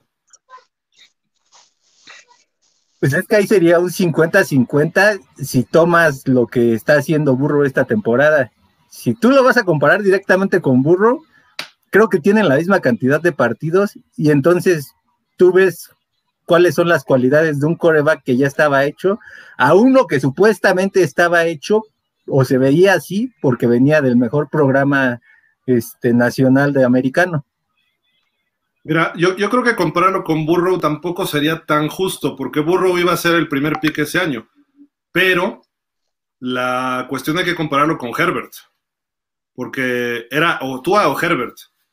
Y digo, Herbert no pasó a playoff, ok, pero hubo cuestiones de él que sus dos años han sido mejor que los de Burrow y que Tua, por mucho, como, como jugador individual, ¿no? Eh, pero también podría estar ahí, Gil. ¿Mande? Porque también podría estar ahí, porque Tua iba a ser pick número uno después de la lesión, pero él iba a ser pick uno. Ok, de acuerdo. Pero bueno, ya, ya cuando llegó el draft, pues dices, no, ahí era burro, todo el mundo lo vimos, ¿no? Noé Ávila, venga, Peitón.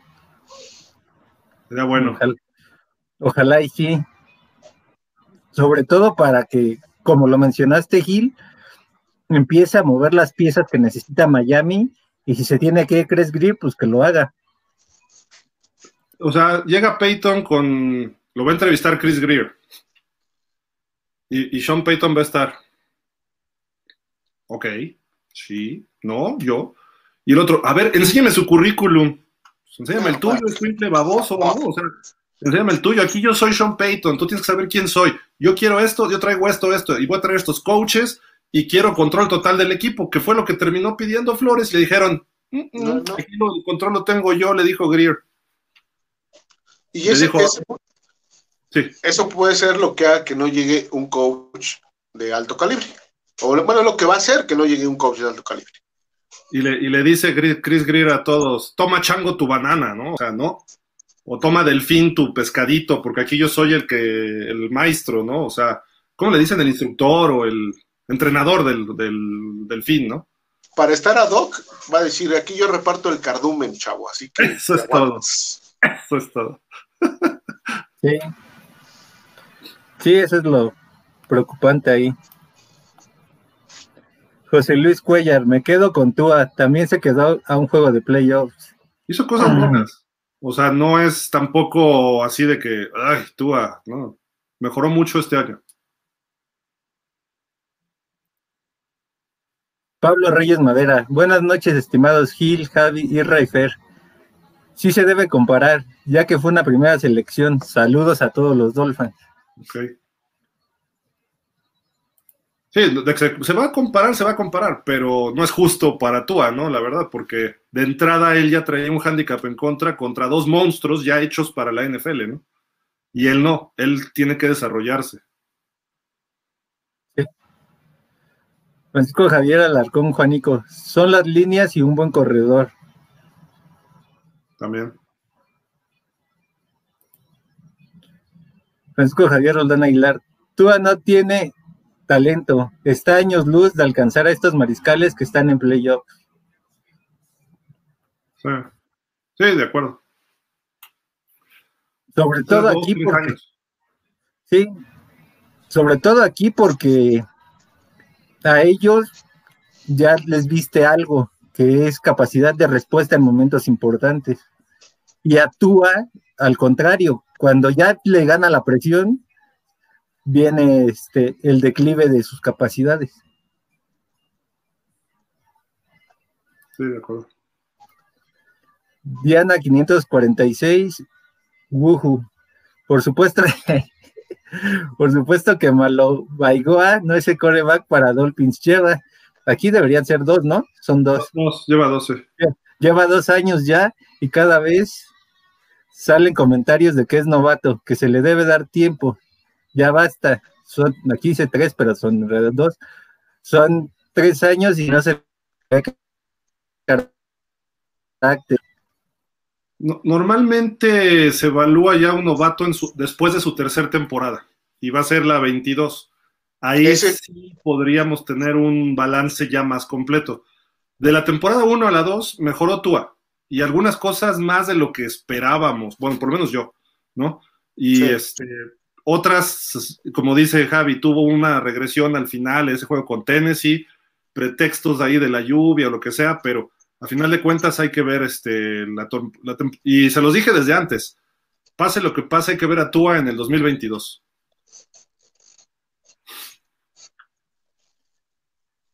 Vic Espinosa, Fer, con todo respeto, ¿qué le ves a Tua con Herbert? No tiene ni el brazo, ni aguantando golpes, ni nada. Tua no es un quarterback ni, ni promedio. No, Vic, mm, no coincido contigo. Respeto obviamente tu, punto de vista, tu comentario. Sí, obviamente Herbert tiene más brazo, tiene más físico, pero creo que Tua está por arriba del promedio, lo demostró con, números. arriba, pases de arriba de 20 yardas es el quarterback que tiene el mejor rating. Su relación de anotaciones con intercepciones no es malo. Su número de juegos ganados en su año 2 no es malo. Sí lo comparo con Herbert por lo que decía Gil. O sea, son, son contemporáneos, van, van en el mismo proceso de cierta forma.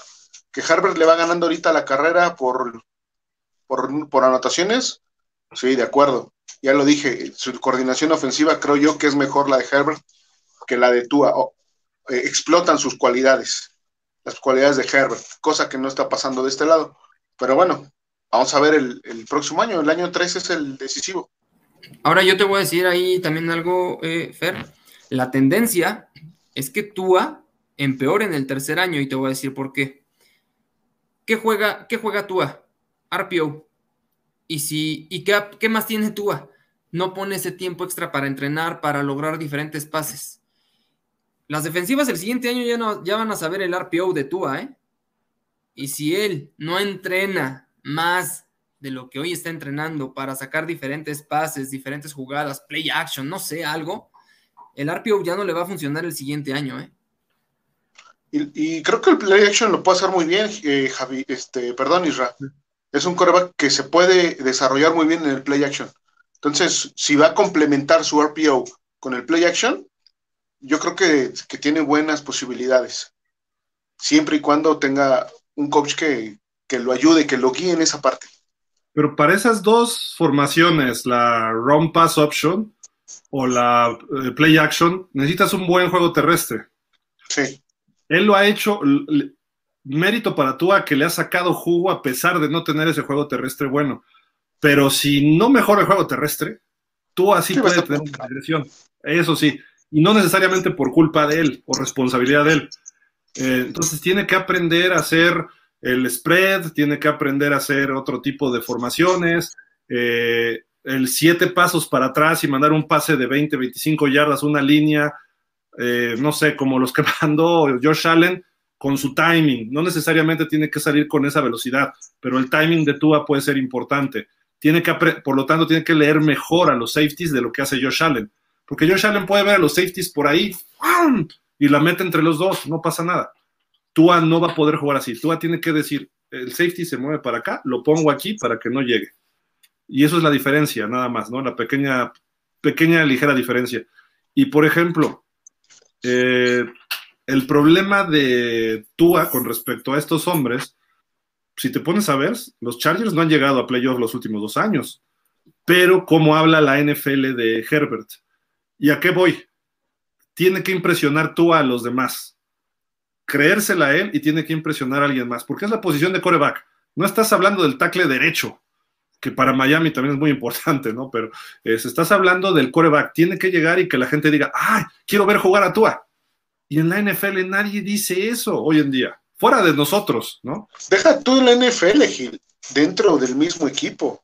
¿Qué, qué filtró Mark Kelly esta semana? O sea, un jugador defensivo hablando de que está desperdiciando su talento ahí porque está Tua, entonces está complicado, o sea, está complicado desde ya dentro del equipo. Y esto es desde el año pasado, ¿eh? pero bueno, esperemos que se cambie esto. Por eso es importante un coach con experiencia que llegue ya. Marco González Elisa Ochoa, yo no le creo ni la mitad a burro. El tiempo me cerrará la boca o me dará la razón.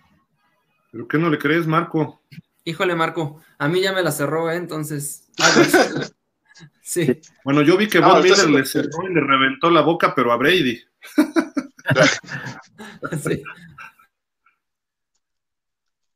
Rafael Rangel. Saludos, Gil, Sensei, Dolphin. Javi, Fer, Irra, hermanos Dolphins. ¿Y ahora en dónde estamos parados? Todavía en las mismas. Esperemos que una semana, quizá dos, para tener el coach. Ojalá esta semana ya dijeran quién, ¿no? Pero nadie se está animando a contratar coaches todavía. De los nueve que hay ahora disponibles, mm, hay finalistas en un equipo y en otro, pero yo creo que todavía tarda un poquito. A lo mejor de aquí al Super Bowl puede ser. Y no precisamente porque estén los coaches que vamos a contratar en el Super Bowl, pero algo los está deteniendo a todos los equipos y no sé qué sea. Y que haya anunciado hoy su retiro, no su retiro, su salida de los Santos, eh, renuncia de los Santos, John Payton, está algo extraño. No creo que coache este año, pero a lo mejor se mueve ahí todavía otro, otro equipo, un décimo, que podría ser los Cowboys. Eh, ¿Por qué? Porque Sean Payton ha tenido siempre esa ligazón con Jerry Jones. A lo mejor sí le da cuello a Mike McCarthy y se lleva a Sean Payton. Y si queda McCarthy, discúlpenme, yo sé que falla en momentos importantes, pero de lo que queda, Sería interesante. Mm. Digo, no estoy del todo convencido, pero de lo que queda sería interesante. sí, claro. Jim, Harbour, mejor. sí. Arrabal Chosno. Hola a todos, Gil, Fer, Javi, Israel. Saludos a todos. Con la noticia de que Peyton se retirará de Santos y que en una entrevista se dio a entrever que pudiera Harbaugh estar estudiando la opción de Miami. ¿O ustedes creen que Peyton pudiera querer venir? Pues ya, ya lo comentamos, ¿no? ¿Cómo, ¿Cómo sería la llegada de Peyton y... O sea, Peyton va a llegar a poner su lista Santa Claus. Si no le cumplen una, ay, adiós, bye. Eso mismo le puede perjudicar en Dallas, porque en Dallas tú haces tu lista Santa Claus y Santa Claus no existe, es Jerry Jones. Por eso ah. creo que tiene que llegar Jim Harbour, porque creo que ya tiene buena química con Steve Rose, ¿no? Stephen Rose. Entonces, al tener esa química, él puede llegar y decirle, ¿sabes qué? A mí Chris Greer no me cae, o de plano Chris Greer no me deja trabajar, etcétera, etcétera. Por eso creo que sí tiene que ser Jim Harbour. Es buena opción, e-, ese punto es muy bueno, ¿eh? Diana 546, Uju. Burro golpe y golpe y se levantaba. A seguir dando batalla, se le ve el carácter. Sí. Julio Ortega, hola a todos. Hola, Julio. Juan Carlos García, buenas noches a todos los Dolphins. Listo para escuchar el análisis de los expertos, esperando que elijan a un head coach de experiencia y no a un novato. Ya no es tiempo de probar. ¿Sabes qué? Cuando más leo eso y más comentarios hay así, me, da más miedo de que vaya a elegir Miami ahorita. o sea, tengo miedo. Sí. Pues es que el, peor escenario puede ser Mike McDaniel o Kellen Moore.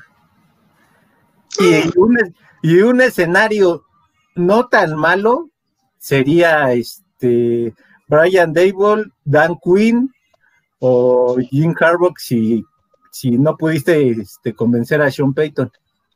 O Thomas Brown, el que te decía yo hace rato también.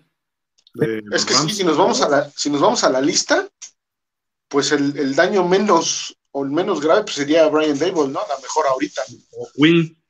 O Quinn, exacto. O alguno de ellos dos.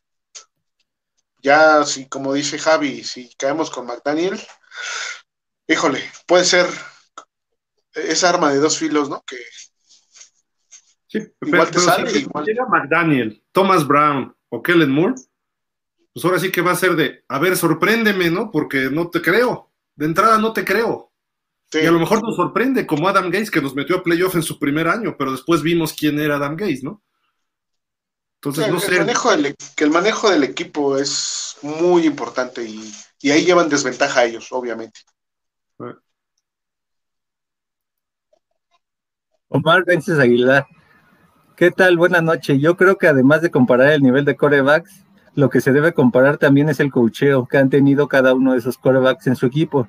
El crecimiento que puede tener un jugador se debe mucho a quien está atrás de él, enseñándole cómo se juega en la NFL. De acuerdo. Miami es un equipo joven. O sea, si yo soy un coach como Brian Dable, sí puedo tener un impacto. ¿Cómo se dice? Sí, eh, un leverage, ¿cómo traducirlo? Una ventaja de que me crea el chavito de 25 años.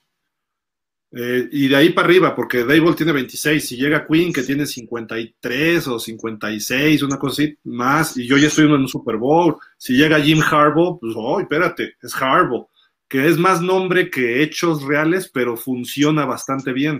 En, Michigan le ha costado trabajo, ¿eh? lleva un buen rato y hasta este año pudo. Eh, en San Francisco recibió un equipo contendiente y que se quedaba corto y él lo pulió, sí, de acuerdo. Entonces, también por eso tengo mis dudas de Harbaugh, pero con su presencia, tú a Tongo se le va a quedar bien decir, no, pues este cuate jugó de coreback. A Kaepernick lo llevó un Super Bowl, entonces si Kaepernick fue un Super Bowl, yo soy mejor que Kaepernick. O sea, Kaepernick ha sido el peor coreback en la historia del NFL, discúlpenme algo debe de saber Harbo de, la posición. Claro, Cómo le pegaba en los shoulders a Alex Smith y a Kaepernick. se involucraba. Eh, o sea, es un coach, es un buen coach. Que presionaría al coreback, presionaría, presionaría, presionaría para que el coreback mejorara día con día. Haría mejorar a Tua, sin bronca. Pero a lo mejor llega a su techo y se desespera Harbo y dice, ahora sí tráiganme otro coreback. Eso podría pasar también. Y aparte se rodearía con un mejor staff. Totalmente. Arrabal Chosno, es que siendo realistas y sean engreídos o no, Allen y Mahomes, pero está evidenciado que el talento es menor en Tua. Tristemente es la realidad. Si vemos, Tannehill tiene un mejor brazo y vean, no puede dar ese estirón. Eh, es el punto que el brazo no lo es todo. Tannehill tiene brazo fuerte, pero no necesariamente tiene la certeza. Hay partidos que sale muy bien, muy afinadito, pero el sábado no salió así. Y se necesitaba que saliera así para. Y a pesar de que salió mal, pudo ganar y es a lo que voy, ¿no? Pero Tannehill tiene que dar este siguiente paso, y no sé si los coaches de Titans no se lo pulan o, no, no sepan cómo proyectarlo, pero eso ya es bronca de ellos, ¿no? En Miami creo que lo hizo bien en un momento y fue creciendo despacito. Ahorita si llegara Tannehill a Miami, pues también qué coach le, le ayudaría, ¿no? O sea, dependes mucho de tus coaches directos, no tanto el head coach. Si es Sean Payton, bueno, Sean Payton maneja los corebacks, pero fenomenal, o Andy Reid, o déjame ver qué otro, este, pues creo que nada más, ¿no? Porque los demás son más defensivos, ¿no? Belichick, Tomlin, Harbaugh. McCarthy creo que pudiera hacerla bien, pero necesita otro coordinador. Eh, bueno, Sean McVay, por ejemplo. Kyle Shanahan, aunque le gusta correr, sus corebacks sabe cómo llevarlos. Eh, en fin, e, e, ese tipo de cuestiones. Necesitamos un coach joven o un coach veterano, pero que sepa. Si tú me dices, Kyle Shanahan viene de coordinador ofensivo, estoy feliz. Perfecto, claro. Pero, y es de los jóvenes. Pero si me dices, va a venir otra vez Chan Gailey, pues Chan Gailey ya tenía flojera. Y ahorita creo que si nos ponemos a analizar lo que hizo Chan Gailey con, con Tua, Uf. Oye, no era tan malo lo que estaba haciendo. ¿Dónde estás, Changeli? ¿Por qué te fuiste?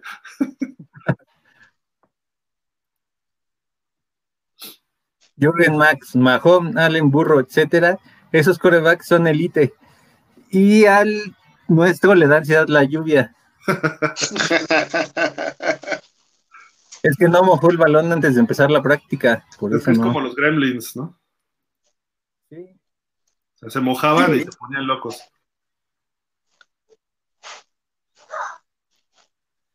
Rubén Jesús Gerardo Cuadrilla de la Rosa. ¿Por fin Ross venderá el equipo? Ojalá. Si es una afirmación, Rubén, excelente, ¿eh? pero si es pregunta, pues no, ya valió. Y sabes algo, dinos. Sí. Miguel Darío Pérez Vázquez, toda la razón a Irra. Yo también hubo un momento en el que apoyaba a Tua pero bien dicho, después de ver este juegazo, no inventen, ni las manitas vamos a meter.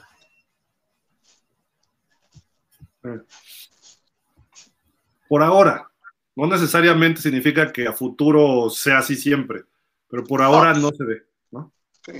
ya, cuando Mahomes, ya cuando Mahomes y Allen envejezcan y tú en unos siete años agarra nivel, ya, ya. No, pero, pero ya si lo ves fríamente, el nivel de juego que, vimos el domingo entre ellos, ¿qué otro coreback te lo puede dar? ¿Realmente dos, tres corebacks más? Híjole, yo creo que ni siquiera, yo creo que ellos dos. Ponle Herbert, ponle Rodgers, Brady inspirado, no tanto con el equipo chato que traía. ¿Y ya? Ahorita esos, cinco o seis máximo. Y Por eso, o sea. Dishon Watson que para mí sigue siendo mejor que, que Mahomes. Los ya se paró, que, que se fuera Pero hay que, hay que decir las cosas como son. O sea, una cosa son sus problemas este, mentales sexuales y otra cosa es el talento que el señor tiene. Sus depravaciones. claro, y para llevar a un equipo que como el que era Tejanos versus el que tiene Mahomes, oye, hizo mejores cosas este eh, eh, Dishon Watson tiene un talento innegable. Sí, sí, es muy bueno, esto sí. No, no digo que no, tiene mucho talento, pero tampoco lo hemos visto en una situación de un juego así, ¿no? De, definición de, ese, de ese tipo, ¿no? No, estoy de acuerdo, pero en, una temporada le quitan. Jugó contra Mahomes hace dos años y lo traía 24. Es verdad. Es verdad. Y después Mahomes, que le dio la vuelta, él todavía respondió. No les alcanzó a los Texans porque ya estaba la avalancha roja de, de Kansas que terminaron 51-31, pero los traía 24-0 y estaba. ahí todavía tenía a Hopkins, ¿no? Ahí todavía tenía a Hopkins. Sí, todavía tenía a Hopkins. Y cuando se lo quitan, hace una temporada de casi 5 mil yardas, treinta y tantos touchdowns versus siete intercepciones, si mal no recuerdo. O sea, no, me digas que no tiene talento. Y para mí, no, no, no. incluso que Mahomes. no, te estoy diciendo que, sí, talento. No, Yo creo que sí. talento lo tiene. Talento lo tiene. Sí.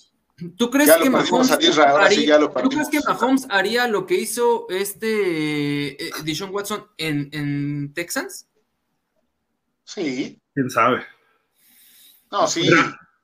el Super Bowl pasado, que no traía línea ofensiva a Kansas, si lo analizamos, ay, es que Mahomes jugó muy mal. Mahomes jugó muy bien. Demasiado sí, sí, Pero no traía equipo porque su línea se había hecho pomada, ¿no? Y aún así, nada más metió tres goles de campo su equipo. Pero estaba ante una defensiva que estaba jugando brutal, ¿no? También Tampa. Entonces. Le saltaron muchos pases. Yo sí creo que... Watson se la pasaba también corriendo por su vida. Sí, pero vamos, yo creo que entre ellos mayor talento sí tiene Mahomes, porque ya lo ha demostrado hasta ganando partidos importantes. El, el del sábado, el del domingo, perdón. Quedó claro, no necesariamente corriendo, sino ya mentalmente en otro rollo. Watson a lo mejor todavía, si regresa, hay que ver cómo regresa primero, ya se perdió un año. Eso eh, sí y en lo que entra en ritmo, y luego él, depende mucho de talento. No sé si, eh, como era John Elway en un principio, era más como tochero. Ya cuando le hicieron un sistema y funcionó, cambió todavía para mejor, para mejorar todavía, ¿no? Creo que Watson, bien coachado, sí pudiera alcanzar a, Mahomes, pero hoy creo que Mahomes es más completo que, que Watson. Pero el talento sí lo tiene como para explotar esos niveles, ¿eh? No, y la ventaja que tiene Mahomes es la improvisación. O sea, él. Y Watson también.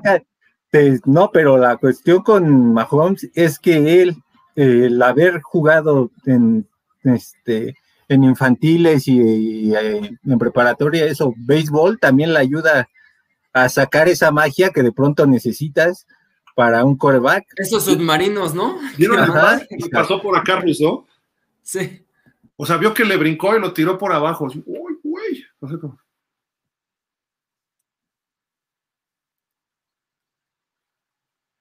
Omar Vences Aguilar, otro punto es que viendo los juegos del fin de semana hay que reconocer que estamos a una gran distancia de lograr ese nivel de juego. Sí, sí porque no solo es Tua, necesitamos playmakers. Y hasta ahí podemos incluir a Gabriel, Davis, Cole Beasley, Stephon Diggs por Buffalo. Devin Singletary es un corredor más versátil que Gaskin, por ejemplo. Eh, en Kansas, Edward Seller es buen corredor. Tienen a otro que se apellida Williams y hay otro, no, me acuerdo ahorita los nombres, pero tienen a Kelsey, que es el mejor a la cerrada de la liga, tienen a, Tyreek Hill y tienen a McCall Harman y tienen al otro Robinson y hay otro receptor todavía.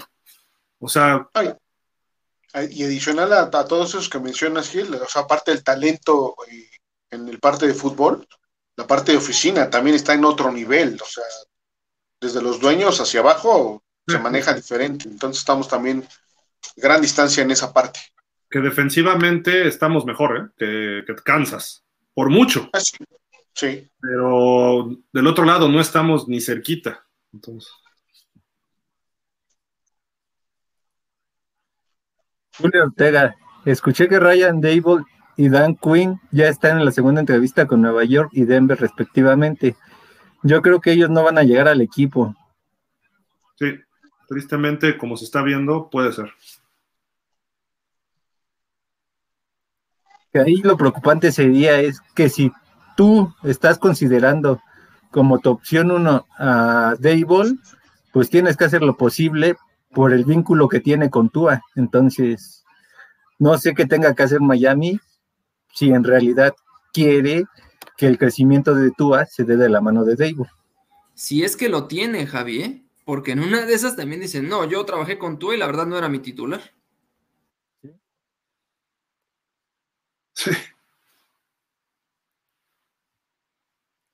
Ramón Espíndola, buenas noches a todos. Mientras tú está en su casa viendo la postemporada, Burro va a jugar la final de la conferencia americana.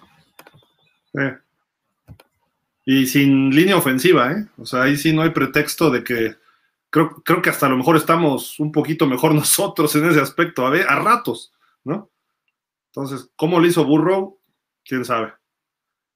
Y, cómo pedíamos en el draft, Cincinnati, que le pongan línea, que se vayan por este cuate, el que terminó en Detroit, de Oregon. Ay, se me olvidó ahorita.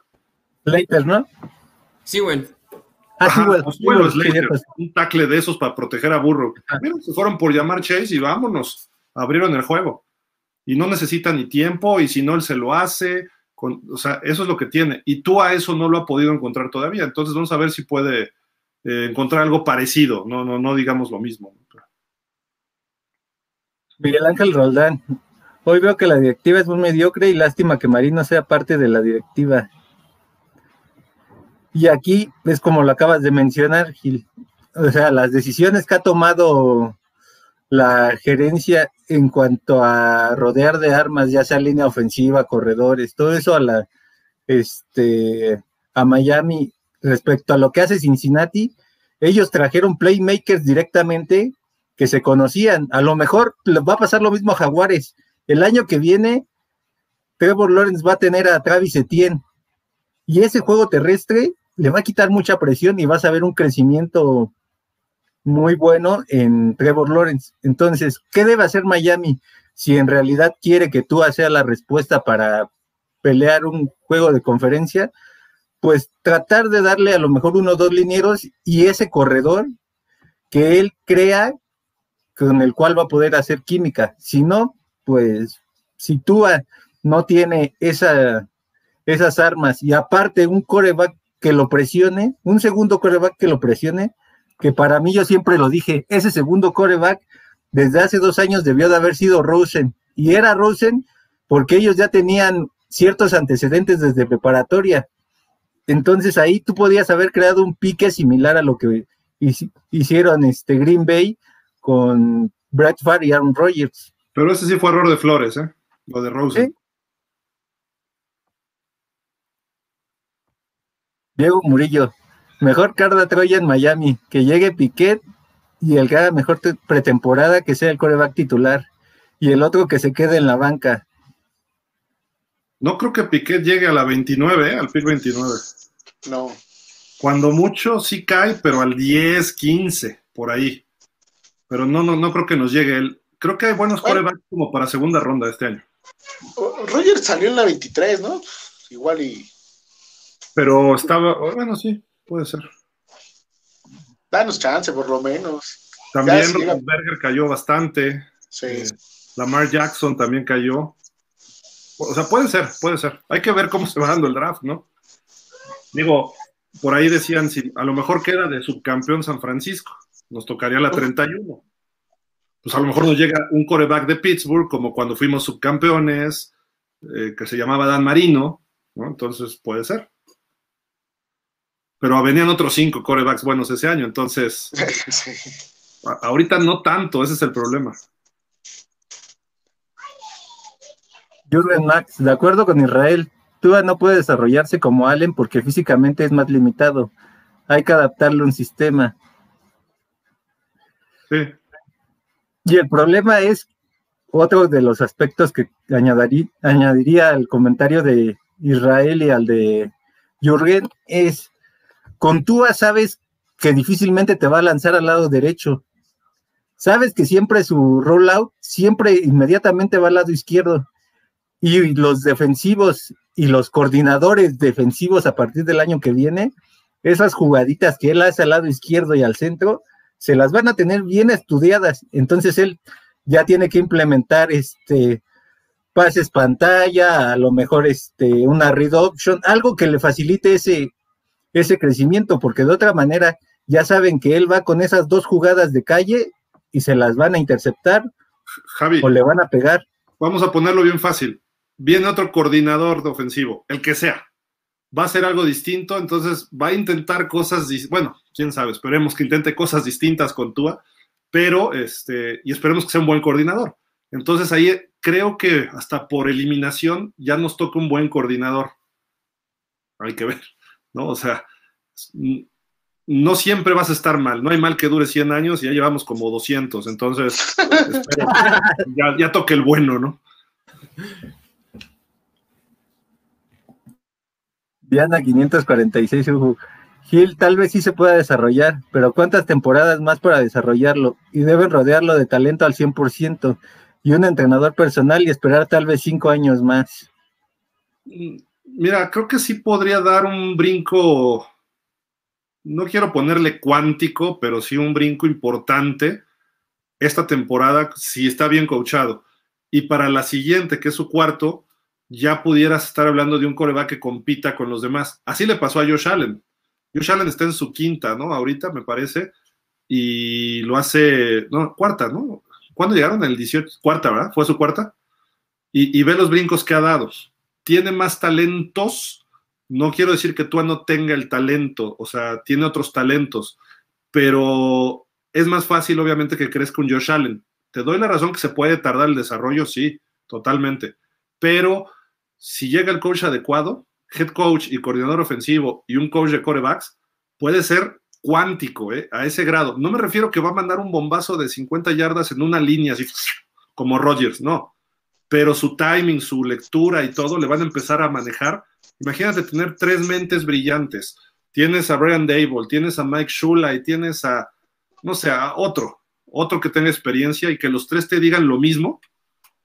Y si no es uno, es el otro y es el otro. Y están contigo desde que llegas a las instalaciones, aunque nada más sea tus horarios de trabajo y aunque te vayas a jugar golf, o sea, nada más en tus horarios que esté el coach, mira, ta, ta, ta, ta, y luego llega el coordinador, ta, ta, ta, ta, y el coach. En lo que empieza a funcionar, el ser humano somos animales de repetición y de costumbres. Entonces, si te acostumbras a jugar mal, vas a jugar mal. Y si te acostumbras a tener coaches malos, vas a tener coaches malos. Era Einstein el que decía, mientras sigamos haciendo lo mismo, vamos a tener los mismos resultados. Entonces hay que buscarle algo más y ponerle a alguien que le, que le sepa decir, ¿no? O sea, que le sepa decir. Brian Dable, por eso tiene mérito con Josh Allen. El desarrollo de Josh Allen sí. Eh, ¿Por qué? Porque le supo decir qué hacer para mejorar. Ahora, ya hablando de talento natural, pues es más fácil desarrollar a un Josh Allen que a un Tua. Pero ahí es donde se mide también el coach, ¿no? O sea, a ver, esto tienes que hacer y no nada más desarrollar a Josh Allen. Por ejemplo, Sean Payton le sacó jugo en, cuando estaba de coordinador ofensivo en los Giants a Kerry Collins. Llegaron a un Super Bowl y Kerry Collins se vio bien, el Super Bowl se vio mal, pero llegaron hasta el Super Bowl con Kerry Collins. Luego se fue a Dallas y él desarrolló un poquito a Drew Bledsoe y ayudó a desarrollar a Tony Romo, por lo menos los primeros años se fue a Nueva Orleans y le ponen a Drew Brees, que ya venía desarrollado. Por eso también es medio falso lo de Peyton, porque ya Drew Brees ya había dado un temporadón en Chargers y se lesionó. Pero llega a Nueva Orleans y lo convirtió en leyenda. Un, un coreback muy bueno lo convierte en leyenda. Entonces actúa. Puede ser como Kerry Collins, que llegue a un Super Bowl y si le das una defensiva adecuada, puede darse. Y alguien como Peyton, estoy hablando del caso de Peyton, a lo mejor Ball puede ser ese tampoco Peyton fue coach, head coach ah, luego, luego, ¿no?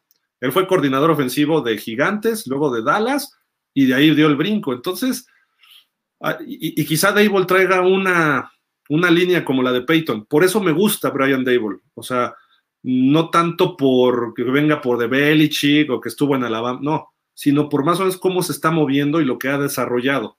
Aunque haya sido dos partidos con Tua en el 2017 en Alabama, también le sacó juego a Jalen Hurts también le sacó jugo a Josh Allen y también ha manejado otras cosas con los Pats y le aprendió a Josh McDaniels, que no me gusta, pero estuvo con Brady en algún momento ahí viendo, ¿no? Entonces, creo que esa experiencia, si él les puede proyectarla, pues tenemos un buen coach para, y tiene 46 años. Le va bien en su primer contrato y lo podemos tener 10, 15 años. Y en 10, 15 años te puede dar 2, 3 Super Bowls. Y eso siendo un coach bueno a secas si es que le ponen los jugadores adecuados también, ¿no? Pero, por ejemplo, Shula nos llevó a Super Bowls, eh, a un Super Bowl por lo menos, el 17, sin coreback, David Woodley, Don Strock, corriendo el balón con defensa y todo, y más o menos se peleó y se pudo ganar ese Super Bowl. Cuando teníamos coreback, no había defensiva, y aún así nos llevó al Super Bowl, porque era un coach que sabía sacarle jugo a lo que tienes.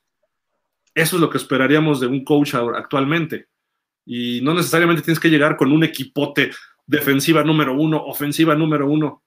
Eso el último que lo hizo fueron los Patriotas.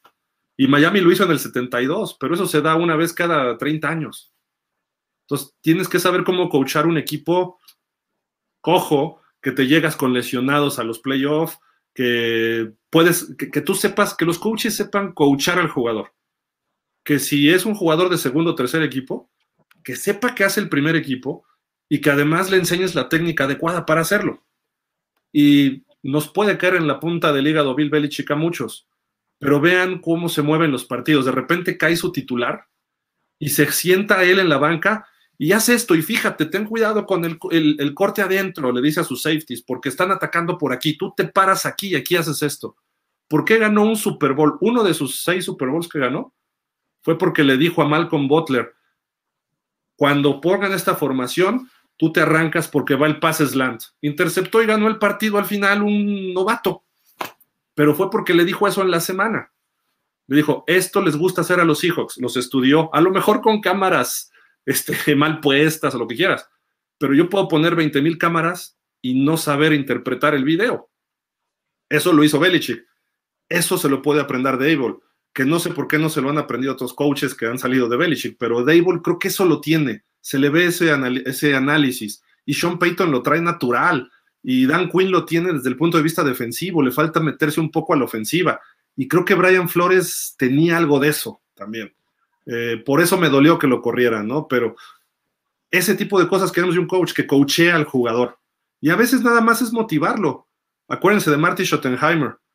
Eh, estaba Derrick Thomas, que era un jugadorazo en sus primeros años, y había cometido no sé cuántos castigos, y le dice, Derrick, y el otro, no, coach, le dijo, cállate, concéntrate, ya pasó. Y Derrick Thomas regresa y rompe el récord de capturas en ese partido, que, existe hasta el momento en la historia. Le dijo, cállate, haz esto. Nada más fue una, dos palabras o dos frases. Eso es un coach que te diga, no necesita echarte todo un discurso, sino nada más el momento justo, ¿no? Entonces, por ahí, por ahí va el, rollo, no nada más. Esperemos que tengamos un coach así que no hay hoy en día. Es difícil encontrarlos, pero ¿por qué no? Puede salir un jovencito que se convierta en esto. Carlos Luna, lo mejor para Tua sería irse de Miami. Nadie le tiene fe, ni jugadores ni dueño, y lo peor, ni los fanáticos. Entiendo la poca paciencia, pero ¿qué tipo de fanáticos somos? Yo creo que aquí está en manos de Tuba, ¿no? Nadie más. El, jugador se gana a su afición. Todo jugador novato o todo jugador nuevo, pues hay mucha incertidumbre de la afición. Hasta un Tom Brady en Tampa, hasta un Joe Montana en Kansas, o sea, sí. Hasta un Trevor Lawrence en Jacksonville hoy. Sí, claro cuando llegó Justin Herbert, ay, pues a ver si puede ser el Philip Rivers en, Chargers, ¿no? O, y así va a ser. Ve la presión que hay en Dallas, por ejemplo, de que todo el mundo quiere que sea el siguiente Roger Staubach. Pues, no, tampoco llegan así como, o sea, no, salen de las coladeras, ¿no? Eh, o en Pittsburgh, ahora que se va Rotlisberger, si no se mueven rápido por un coreback, van a pasar la, van a vivir como los mortales hemos vivido varios años y más con un coach que es malito como Tomlin. Entonces, es importante, sí, rápido atacar y, creo que los fanáticos, pues no hay niveles, somos fans. Y fanáticos sí es un loco, ¿no? Viene de un fanatismo, que muchos podremos serlo, ¿no? Nos volvemos locos con el equipo o lo que sea, pero realmente somos aficionados. Esa es la palabra, es una afición a algo.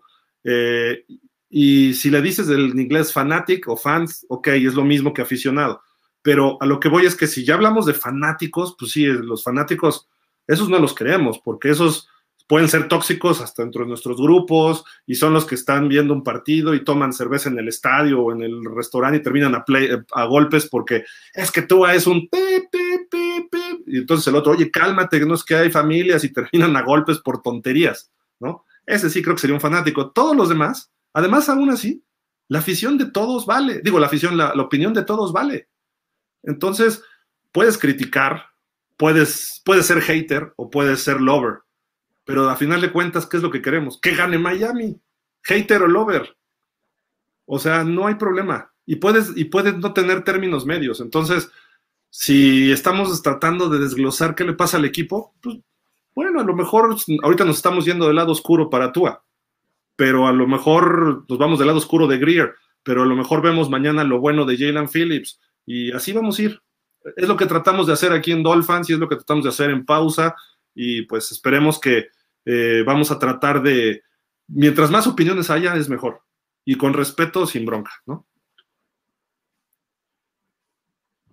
Rafael Rangel, hijo mi querido y admirado Fer, ahora sí no estoy de acuerdo con usted.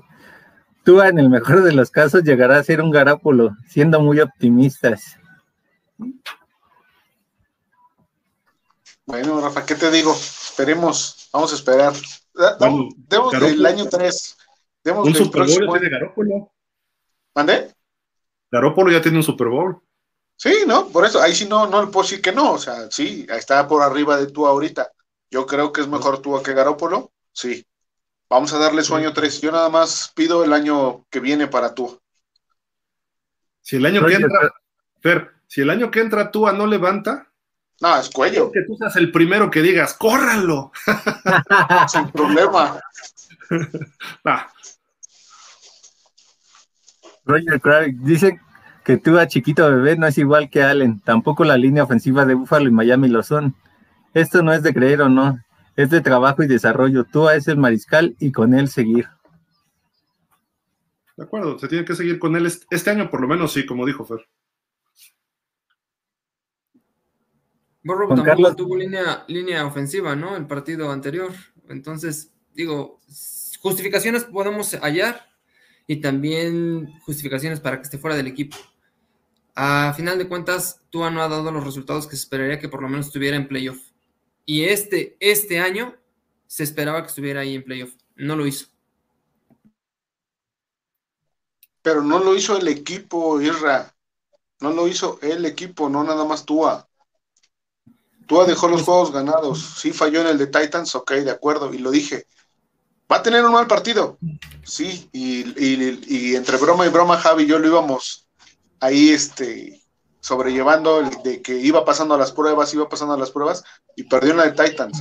Pero no nada más fue él, o sea, creo que fue un, grupo, un conjunto lo que, lo que falló ese día. Estoy, de acuerdo, eh, eh, Fer. Sin embargo, Tua falla eh, hace dos años contra Bills en su partido más importante y falló horrible. Viene contra Titans, el partido más importante, y vuelve a fallar. Y va a venir el tercer año y lo vamos a seguir justificando cuando fallen esos partidos importantes es ahí donde lo que me preocupa a mí, la verdad. Sí, sobre todo aquí porque no sabes si en realidad tú te va a jugar 2, 5, 7, 8, 14, 17 partidos. O sea, no sabes en qué momento se va a lesionar y cuál va a ser su rendimiento en esos partidos que esté. Entonces, quizá ese es lo preocupante con él. Y puede fallar, eh, ojo, puede fallar puede tener un partido malo, pero ya cuando tu tendencia es que tu partido malo siempre es el más importante, es lo preocupante. Sí, porque ahora a lo mejor el año que viene que vas a enfrentar a Bengalíes, a Ravens otra vez, o a este, vas, vas a llegar a lo mejor en la semana 8 o en la 11 a enfrentarlos y a lo mejor ese partido te pasa como esta temporada, es el Jaguares, es el Atlanta o es Riders y al final te cuesta la temporada, entonces ahí es cuando dices, tú seleccionaste a Tua para que él fuera la respuesta a, a convertirte en un equipo ganador y no te lo da, entonces sigo con él o doy ese paso o doy ese paso al lado y busco a alguien que sí me lleve a ese camino.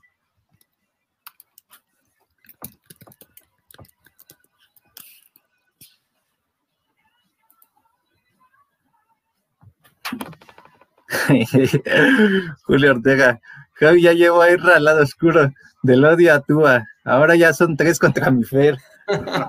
no, no es odio, no es odio, simplemente es verlo como objetividad, ¿no? Ricardo Mendoza Granados. Saludos, ya chole con el cristalino de Tua. Y van a seguir hablando de ese. Mejor nos vemos. No, tranquilo, Ricardo. Pues es que de ahí parte mucho. Coach y coreback, de ahí es la clave del éxito. Por eso hemos hablado de Tua todo el año.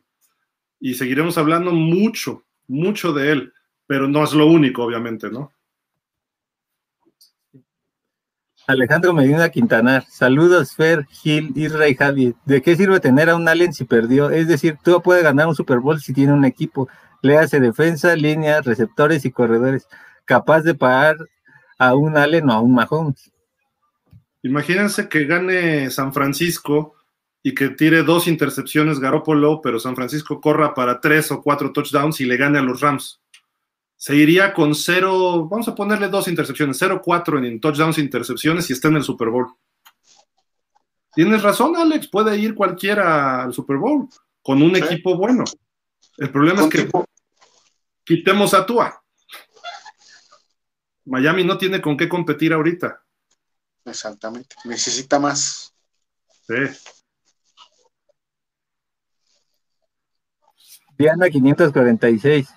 Si vieron la conferencia de Burro hablando con soltura y sin miedo, en cambio, malo, malo Baigoa, cruzado de brazos y miedoso. ¿Pero por qué lo ya está escamado. ya, estaba, está escamado, Diana, es eso. Jorge Osvaldo Hermosillo, necesitamos un coreback élite. La americana está muy competitiva. Con este nivel no hay manera de competir contra Bills, Kansas, bengalíes, cargadores. Tenemos que ir por un Wilson, cambiar a Tua por una segunda ronda. Sí, es, es un proceso que es muy factible que se dé ya. O sea, no sé si este año, pero que se requiera para Miami, sí. Ojalá llegara Wilson, ¿no? Ojalá llegara Russell Wilson, que él fuera el titular y que tú fuera su backup. Estaría excelente. Creo que no tendríamos problema en, la posición. Julio Ortega, a ver, señores, hablan del compromiso de Tua. Flores no lo apoyaba, la prensa era durísima con él. El dueño hablaba para ir por Watson. Recuerden que todos somos personas. Eso te desmoraliza y como dice Gil, el trato ha sido nefasto con él. Sí, sí, y, se ha levantado a muchas cosas Tua, ¿eh? Y sin ser el coreback de esos de, ah, vamos, no, al contrario, con su forma light de verlo al estilo hawaiano, más espiritual, como es él, ¿no? O sea, más, más ligero. No, eso no está mal. El asunto es que también se necesita que de repente levante la voz y que diga, ¿saben qué? No, no, no, aquí yo soy el mero mero y frente de la prensa o, hacer un aspaviento distinto cuando se exprese, ¿no? Eso es lo único que, le falta a Tua, que se la crea él. Quizá el talento no importa a veces, ¿eh? A veces se gana con el, como decía Jim Mandich, con el thumper, el que está brincando, ¿no? En el corazón. Eso se gana en el fútbol.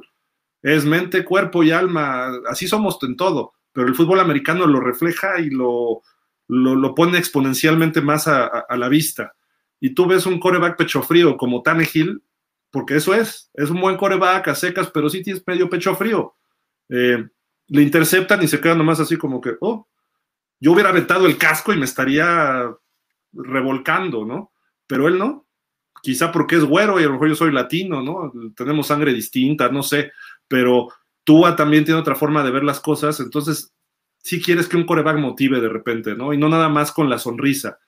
Es, lo que le pasa a Garópolo.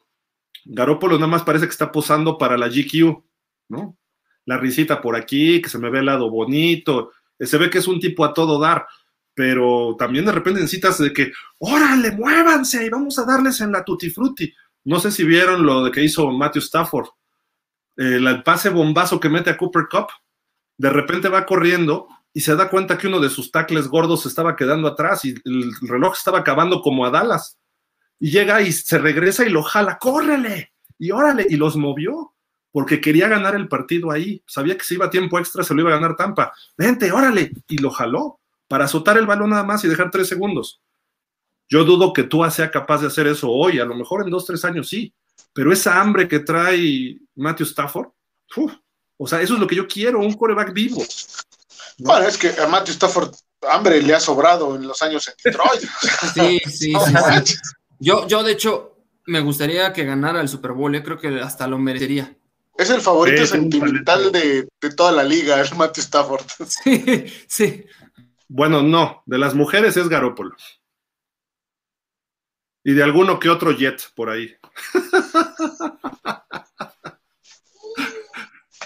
Y para mí era, era de los que me hubiera gustado que llegara a Miami la temporada pasada para exactamente competir con. Cuando estaba Gaze, estuvo muy cerca de darse ese trade por Stafford, pero no quisieron los Lions. Híjole. Otro más que nos va. Ramiro Castro, ya se demostró que no todo es línea ofensiva. Tua tiene muchas excusas y pretextos para sobresalir. Hay que traerle competencia real. Ángel Contreras, Tua tiene 23 años y mucho talento por explotar. También es cierto eso, ¿eh?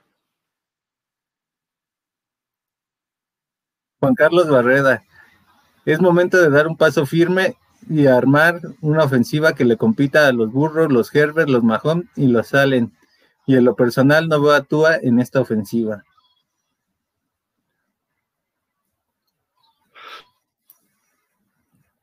Hay mantenimiento, no hay punto de comparación. Mahomes es de otro mundo. Allen ha trabajado durante cuatro años para alcanzar este nivel. Burro tiene talento y mucho corazón. Y Gallo Pollo tiene mucha suerte. Tua por el momento le falta trabajo y suerte. Talento poco, pero tiene. También la suerte te la haces, ¿no?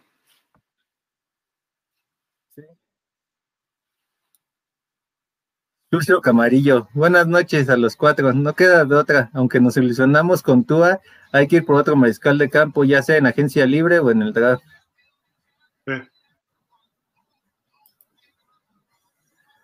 Juan Carlos Barreda, ¿les gusta Joseph como head coach? Salimos de Guatemala para llegar a Guatepeor. Jorge Rodán, ahí voy. Amor. Ajá.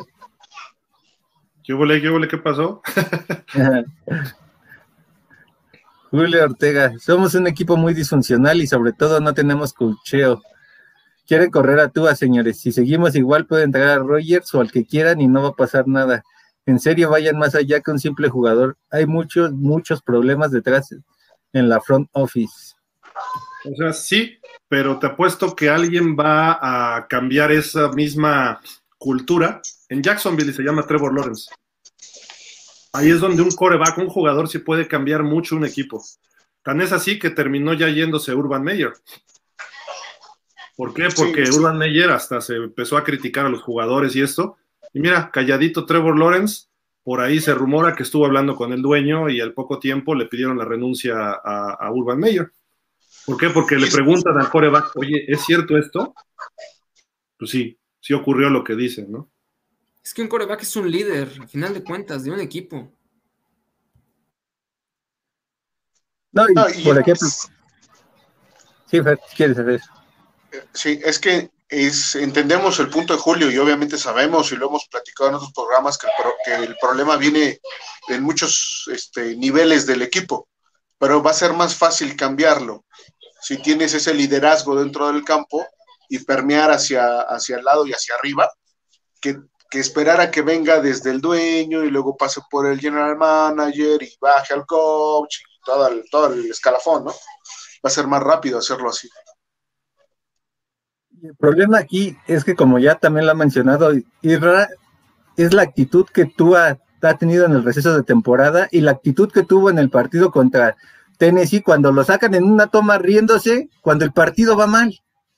Entonces dices, ¿qué onda con él? Él debe, tratar de decir, a ver, vamos a, como ofensiva, venga, vamos a hablar y a ver dónde podemos mejorar. Y él, pues en ese momento difícil, prefirió reírse que explotar contra los propios jugadores y tratarles de cambiar el chip. Yo, yo te juro, eso no lo vi, bueno, no lo he visto ¿eh? en el video, no sé, la verdad. Yo, yo lo vi, no, no riéndose, pero sabes que sí lo vi, Fer, lo vi muy relajado, así como que, pues, sí, no pasa nada, como que estamos campechaneando, hasta pareciera que iba ganando. Yo he visto a un Mahomes gritándole al equipo y no gritándole eh, eh, mal. Hubo un jugador que creo la regó en una jugada y llega Mahomes y le dice, venga, levántate, estás con nosotros, refiriéndose a él, a Gil, a, a, a, a este Kelsey, estás con nosotros, ahorita sacamos a la siguiente, es la nuestra. Les levanta el ánimo Vimos a Matthew Stafford, cómo llega y jala al equipo y órale para la última jugada. Y eso tú no se lo he visto. Sin mencionar lo que, sin mencionar lo que ya dijimos, ¿no? Que prefiere irse a jugar golf, que prefiere irse a la NBA, que dar ese tiempo extra, esa química. La cultura deportiva de esos equipos es distinta, obviamente. Kansas está en otro nivel, ¿no? No podemos comparar la cultura deportiva que hay en Miami ahorita con la que hay en, en Kansas City, por ejemplo, ¿no? Y probablemente todo estaba tan relajado pensando en que se le estaba cobrando al coach Flores. No sabemos, hay muchas cosas ahí detrás, o sea, pasaron tantas cosas en esta temporada. Pues ojalá no sabemos. ¿eh? Porque estás hablando de grillas y cosas así que no. Exactamente. Estás hablando, Fer, entonces que cuando venga un entrenador que no le guste, pues no le va a echar ganas. Entonces no sirve para un equipo. Como, como muchos jugadores. Y ahí te pongo a Devonte Parker. O sea, Parker es un antiflores. Sí, nada más que estamos hablando del coreback, el líder de un equipo. No, ¿y qué pasó, por ejemplo, en San Francisco con Mike Nolan, con Mike Singletary y con mismo Jim Harbaugh? Eran buenos jugadores y todos grillaron a sus a cada coach, pum, pum, y los fueron echando. Y aunque Harbaugh los llevó al Super Bowl, al final eran los jugadores que ya no querían con él y no, es que el coach ya vive en otro rollo, y ya está muy alzado y sí, llegaron a un Super Bowl, ya se, cotiza distinto ese equipo, ¿no? Entonces, también los jugadores como que luego no quieren este, evolucionar. Y yo estoy convencido de que el partido 62-7 contra Jacksonville, mm, a lo mejor no lo ganaba Miami, pero no iba a ser un partido como ese partido que ocurrió. Estaban grillando a Jimmy Johnson todos los jugadores de Miami, porque estaban parados. No juegas un juego de playoff y empujas a tu liniero y pasa el corredor junto a ti y te le quedas viendo y después ya te avientas. Eso no, no, o sea, vean ese video. Sí hubo jugadas que algunos, o sea, Jason Taylor que estaba jovencito, sí se estuvo rifando el partido, pero los profundos, iba el corredor por acá para el touchdown y el profundo por acá, y en lugar de correr en ángulo para detenerlo antes, iba paralelo. Y ya que iba a anotar, entonces ya corría hacia él. O sea, como que había cosas medio extrañas, ¿no? Que los jugadores saben lo que hacen y con alguna mentalidad. ¿Y por qué? Porque Jimmy Johnson había grillado a Marino en la temporada. Entonces, si, estaba grillando a un, eh, pues, un tipo de Hall of Fame, pues yo que soy novato de tercer año, cuarto, ¿qué me espera? Entonces mejor apoyo al Hall of Fame y que venga otro coach. ¿Qué pasó al año siguiente? Miami no solo fue a playoffs, sino que le ganó a los Colts con Peyton Manning y con Dave Wanstead. Digo, sí, con Peyton Manning y era Dave Wanstead el coach y traíamos a Jay Fiedler. ¿Quién era Jay Fiedler? Y ya después sí nos pusieron otra paliza, pero el equipo podía dar más, pero no quisieron. Entonces, ¿puede haber grillas? Sí, sí puede haber grillas. Pero en el Ojalá sea nuestro caso. ¿Eh? Ojalá sea nuestro caso, que el equipo sea por flores y que cuando llegue un entrenador nuevo pueda dar eh, más. Porque si no, Tom, también estamos hablando que más que tener un coreback, tenemos un líder sindical. líder agrario. yo, yo sí vi que tú en el juego con Tennessee aventó por ahí un iPad también, o sea, ya al final. O sea, se vio que ya estaba desesperado y no, y Brisset como que dijo, a ver, espérate. Pero no sé, digo, hay que, hay que, hay que verlo, ¿no? Todo el juego otra vez. También dicen que hubo una discusión, yo no la vi, se dijo que fue en los vestidores, entre Túa y Flores, ¿no? Pero bueno, son muchos dichos. Yo lo que vi, sí, de repente le gritoneó por ahí Flores algo de, de un pase malo, y, pero le gritoneó peor a Chris Boyer, el coordinador defensivo, cuando le anota a Tennessee. Y Chris Boyer así como que, oye, y otro, le manoteaba flores ahí como que. Sí, se dice por ahí que cuando Tua va regresando de una jugada, creo que fue cuando se le cae el balón de la mano, este, creo que se dicen palabras altisonantes. Ah, ok. Y los jugadores dicen que sí, sí pasó. Y, digo, yo también le hubiera gritado a mi coreback, oye, que te intercepten, pero allá no fombles antes de levantar el balón, ¿no? Carlos Luna, por una parte los oigo decir que hay coreback que, que ganan no siendo buenos, pero con un buen equipo. Y a todas lo quieren, lo quieren fuera, siendo que no tiene un buen equipo a su alrededor. Entonces el odio es hacia Tua solo porque la gerencia no escogió a Herbert o Burro, cosa que no es culpa de Tua. No, no, Carlos, es que hay equipos como Burrow que sí puede llegar a la final de conferencia por él. Porque en realidad la ofensiva, pues Waddle es llamar Chase, Parker puede ser Tyler, Tyler Boyd, la línea ofensiva a lo mejor tiene más experiencia la de Cincinnati que la nuestra, pero hay quizá más talento en Miami joven a desarrollar. Tienen a Mixon, que es buen corredor, sí. Nosotros tenemos a lo mejor 10 corredores y medio hacemos uno, pero dices, a ver, cuando se muestra Burrow, Burrow puede ser capaz de llevar a su equipo más lejos y tú a no. No, además, con todo respeto, no podemos decir que Miami no tiene jugadores. O sea, por Dios, todo el mundo dice que Miami tiene un buen equipo que le falta coreback.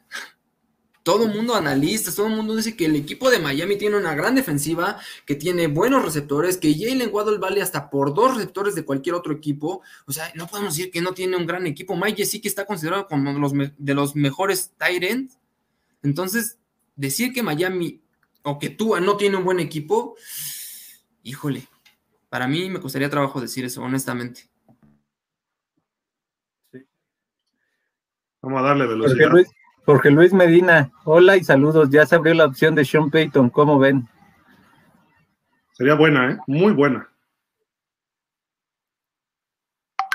Diana 546. Si recuerdan, dijo que no sabía el libro de jugadas. Ah, pero prefiere irse a jugar y a ver la NBA en lugar de echarle ganas. Es un chavo que no le interesa el equipo.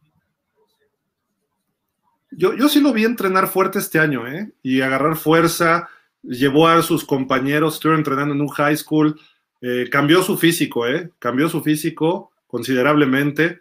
Eh, la fractura de costilla, pues no es porque él sea débil, sino porque no bloquearon. Ahí a lo mejor hubieran fracturado. Es más, Abriset salió arrastrándose en ese partido contra Búfalo. La línea ofensiva ahí no existía. Entonces, digo, su problema es que es frágil y si no es una lesión es otra, sí, pero mejoró muchísimo en el aspecto físico este año y mejoró un poco sus pases, sus pases profundos.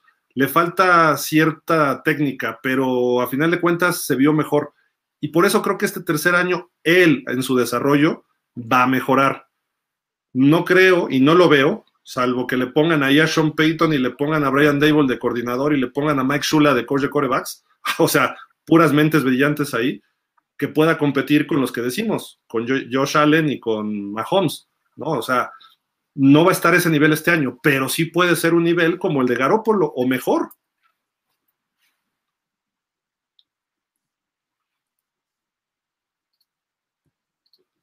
Actual Chosno, yo creo que la balanza también entre tú y Herbert ya lo vimos.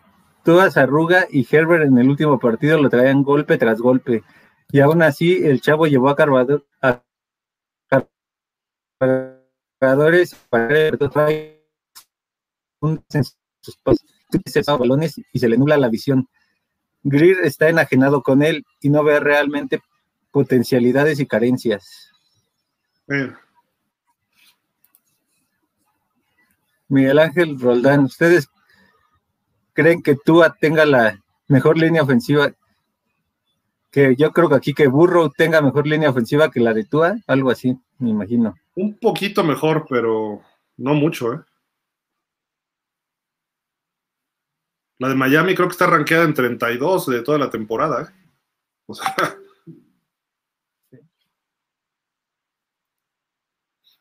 Ángel Contreras, Lawrence sí jugó su primera temporada. Tua solo jugó ocho partidos en su primera temporada. Yo creo que tiene mucho que dar Tagovailoa. Sí, o sea, repetimos, no estamos, vemos un crecimiento, pero no sé, este, ¿qué te pusieron?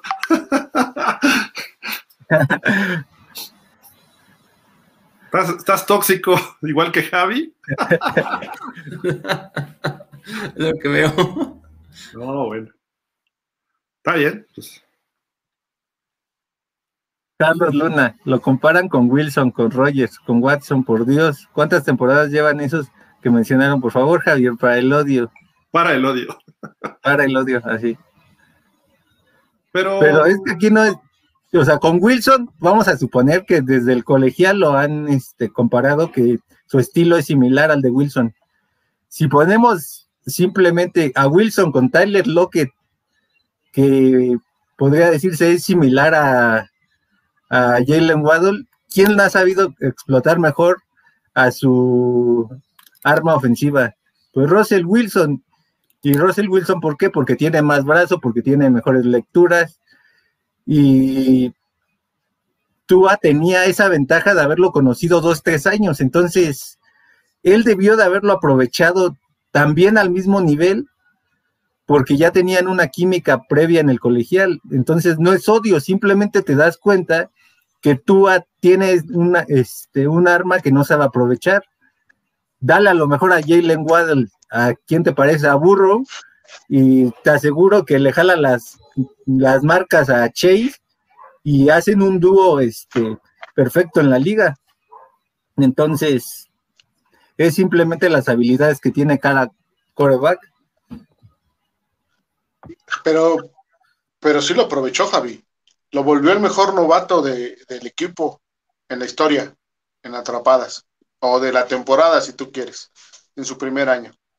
No podemos hablar de que no aprovechó esa química que tiene. Fue la que más se explotó. Es que un novato era eso, ¿no? Sí, yo creo que sí lo aprovechó. Yo, yo esperaría que estuviera Parker haciendo 100 recepciones por temporada y Waddle teniendo a lo mejor 80, pero mil yardas por su velocidad, explotándole su velocidad. Por eso necesitamos un receptor 1. Y ahí es donde hay que ver si Tua puede manejarlo, ¿no? Esa es la cuestión. Y Gesicki debería tener mejores números. Hubo ratos muy buenos con Gesicki, pero luego se cayó, porque Tua se va a lo que conoce. Entonces tiene que expandirse él como coreback, tiene que repartir. O sea, yo soy el coreback, no necesariamente es uno, uno y uno, pero de repente puedo ir una ofensiva, tres pases con, con, este, con Isra, y de repente me dice Fer, oye, fíjate que mi cobertura, ah, sí, no, ya te vi, y ahorita van contigo, y en esa misma ofensiva mando dos pases a Fer, y a lo mejor el touchdown lo hace Javi, pero avanzamos toda la ofensiva con pases con ellos. Tú a eso no lo hace. Eso es lo que le faltan ciertas lecturas. Eh, y, como él cree que se van a separar los receptores, como se, se separaban en, en, Alabama, que eran cinco yardas, aquí no. Y Miami, ese problema lo hemos dicho desde el año pasado. No se separan los receptores. Parker no tiene separación. Lo que pasa es que él gana con cuerpo, altura y fortaleza. Una ala cerrada no se separa. Él tienes que poner el pase perfecto y él va a ganarlo con fuerza.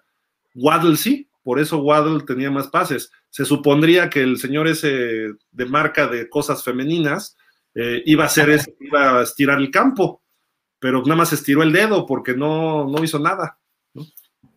Y, y, aún así, este Waddle no generó la misma separación que generaba en Alabama, ¿eh? Sí, no. Sí, no es lo mismo, no es lo mismo.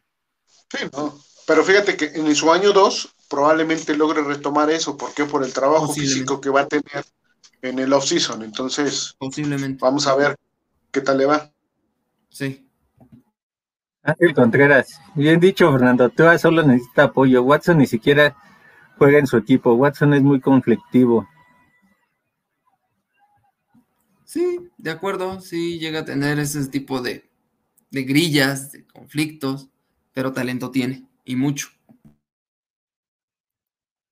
Sí, sería comparar un 5 con un 10, entonces pues no. Arrabal Shows no, creo que la actitud de Tua va a la par con las actitudes de desapruebo de Flores, pero hay algo que Tua no ve. La oportunidad se la brindó Miami y así el entrenador no esté de acuerdo conmigo, pero Tua tendría que partirse el arma por demostrar lo contrario y a pulso ganarse al equipo, y no se compromete y se va a ver la NBA.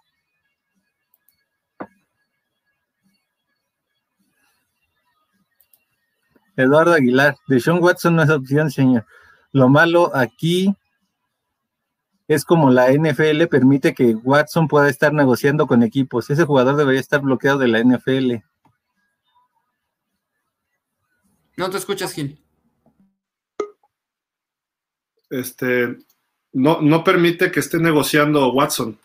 Eh, los que negocian son equipos y están en un contrato, ni siquiera su agente. A lo mejor el agente le dice al gerente general de, de los Texans, oye, si, si, te consigo un trade, le entras y le dice el gerente, sí, entonces el agente se puede mover y puede tocar puertas para sondear, pero los que tienen que firmar son los gerentes de los equipos. Eh, y Watson lo que dijo es, yo aceptaría un trade con Miami, nada más. Y supuestamente lo que él dijo es porque le caía bien Flores, nada más. No significa que Flores lo buscó, sino el que lo quería era el, dueño, el señor Watts, el señor Ross, desde febrero, ¿eh? no, no fue noviembre, eso es de febrero. Entonces dijo, a lo mejor sí aceptaría en Miami y había dicho originalmente que con los Jets, antes del draft. Y después vinieron todas las acusaciones y se olvidó eso, ¿no? Pero no puede negociar un jugador en contrato con otro equipo. Julio Ortega, este programa se llama Dolphins o Tire la Túa. Los quiero, pero llevan tres semanas así. Ahora Gil es el que a veces habla bien de Tua. es que mejoró Tua. O sea, tampoco lo voy a acribillar, ¿no? De, todo. Si lo ves, lo comparas el año 2020 con el 21, tuvo cosas muy positivas. Le falta. Y le falta bastante, sí. Pero pues ya tampoco voy a poner a llorar. Por, miren, ya hasta me, me, voy a llorar, miren, ya sí. De Herbert. Ramiro Castro, Deshaun Watson tuvo mejor temporada cuando su mejor receptor se fue a Arizona. No hay pretextos. Arrabal Chosno. Fer, Ross no dijo que respalda a Tua, dijo que el próximo entrenador decidirá si va con él o no, y la decisión que se tome con el nuevo entrenador, él la apoyará. Bueno, sí, eso fue lo que dijo ya a, a medios, pero pues al correr a Flores de esa manera, y dejar a, al coreback, pues creo que sí lo está apoyando de cierta manera, ¿no? Vamos a ver si cumple con lo que dice, ¿no? De que el coach que llegue va a decidir quién va a ser su coreback o si va a trabajar con el coreback que el, coach diga. También dijo que Jim Harbaugh no. Capaz de que llegue Jim Harbaugh. Ojalá. Exactamente. Eduardo Aguilar. Herbert es el nuevo Rivers. Yo creo que es mejor que Rivers. Polo, buenas noches. Si estoy de acuerdo, Tua no es el coreback que necesitamos, pero es lo que tenemos y no hay en este momento otro. Lo viable es que mejoren al equipo para aspirar a algo como San Francisco. Y ese es el plan de Greer.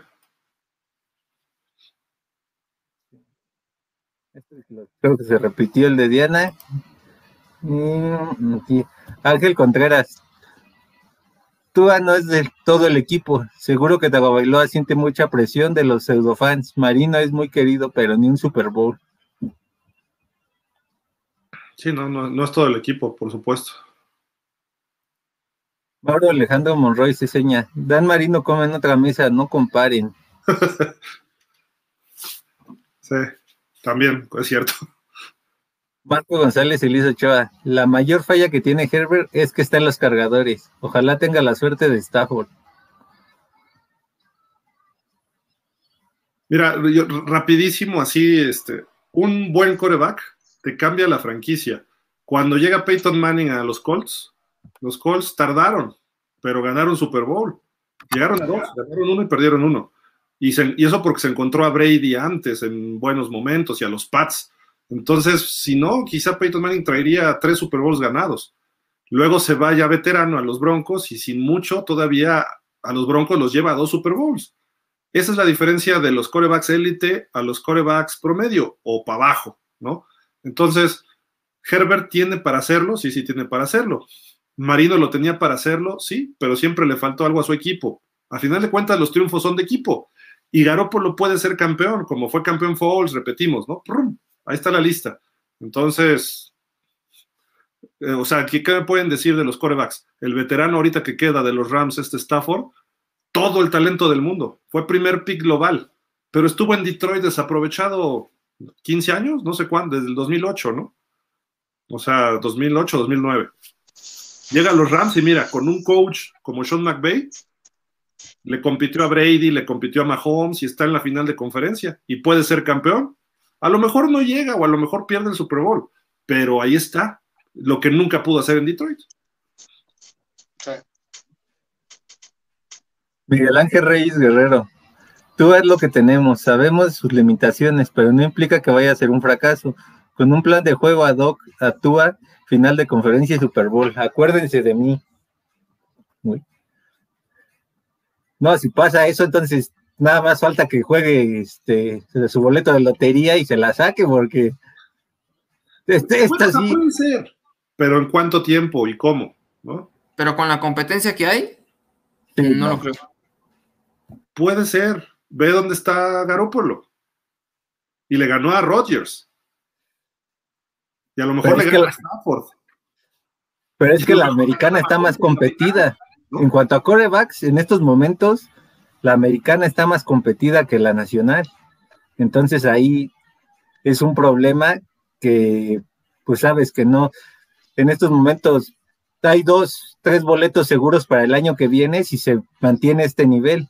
Sabes que Titanes va a estar ahí, sabes que Búfalo va a estar ahí, sabes que Kansas. Entonces, posiblemente Bengalíes y Pittsburgh o Bengalíes y Ravens. Entonces, hay muchas cosas que ahí todavía no te no te dejan un panorama tan claro como para poder decir que Miami va a competir en, a esos niveles. Oye, yo, yo no veo más competida a la americana, ¿eh? Kansas City va a ir al Super Bowl por la americana igual que los últimos dos años. Ha dominado Kansas City. La nacional, los dos, los dos que llegaron a la final de conferencia el año pasado, los eliminaron dos equipos nuevos, los Rams y San Francisco. San Francisco regresa después de dos años, los Rams después de tres. Son varios equipos que están competitivos desde hace un tiempo. Y agrégale a Dallas que va empujando y va subiendo. Justamente, eh, Gil, ahí nos das la razón. O sea, hoy está Rams, mañana está San Francisco, o sea, puede haber variedad. Es más competitiva. Hoy, en la americana no hay variedad porque está muy dominada. Eso limita a que Miami pueda llegar porque ya está muy limitada con Kansas City, está muy limitada con Buffalo, está muy limitada, va a estar muy limitada con Ravens, va a estar muy limitada, o sea, no, ya pero esa, ya... esa variedad, ¿sabes qué se la va a dar a la americana? Los nuevos contratos, los, el tope salarial, porque ya viene, por si Kansas va a entrar en esa etapa donde va a tener que modificar muchísimo su equipo, va a tener que dejar talento ¿Por qué? Porque va a tener que pagar y no va a tener dinero. Y Búfalo en dos años le va a pasar algo similar. Entonces, ahí es donde se va a compensar un poco eh, esa parte. Depende quién la aproveche, obviamente. Claro, claro, puede ser y ojalá sea así, porque de no ser así, vamos a estar viendo los mismos equipos y van a dejar menos lugares para, para playoff. Mauricio Delgado Castro, saludos. ¿Qué tal, Mauricio? Lobo Feroz, buenas noches señores, saludos a todos los aficionados de los delfines. No me cansaré de darles las gracias, ustedes fueron parte de nuestra calificación a playoff por ganarle a los Santos de Nueva Orleans. Un 49er. Jorge Luis Medina, ¿creen que la opción de Sean Watson se pueda dar? Eso hay que preguntarle a expertos este, en materia penal en Estados Unidos. a lo mejor después del Super Bowl sabremos, después de sus audiencias y esto, ahí ya podríamos saber. Y si sale para él, pues se puede dar, porque esa es la intención de, Ross, que no se haga. Ross quiere eso. Y aparte, no sabemos si ahora Deshaun Watson quiere llegar con la salida de Flores, entonces. Exactamente. Yo lo veo ahí más difícil precisamente por eso que ya no está Flores. Pero si tienes a Harbaugh, a Peyton o a Dable, todavía es mejor que Flores pero no tienen entrevistas con ellos, entonces, ¿sabes? Por eso digo, pero no sabemos qué vaya a pasar, ¿no? De aquí a una semana o dos. Ojalá. luego lo que pase con Watson después, ¿no? Exacto. Mauricio Salgado Castro, tú no será el futuro del equipo, lo sabemos. Lobo Feroz, gracias a los delfines y a que los 49 hicieron lo suyo, ya estamos a un paso del Super Bowl. De acuerdo. David Ruiz, le falta carácter, personalidad actúa. Mauricio Salgado Castro, o traemos a Watson o a Russell Wilson. Estaría bueno los dos. bueno, alguno de los dos me refiero. Lobo Feroz, esos delfines de Miami son buenos aliados. Esperemos la siguiente temporada les podamos regresar el favor. Así será, Lobo. Y jugamos Miami-San Francisco, es el juego 17 la próxima temporada y va a ser en San Francisco. Con suerte, así con suerte, puede ser el juego en el Azteca, porque San Francisco ya va a tener su, eh, su marketing en la República Mexicana. Entonces a lo mejor puede pedir ese juego. No creo que contra Miami, porque sabe que Miami hay mucha afición en México.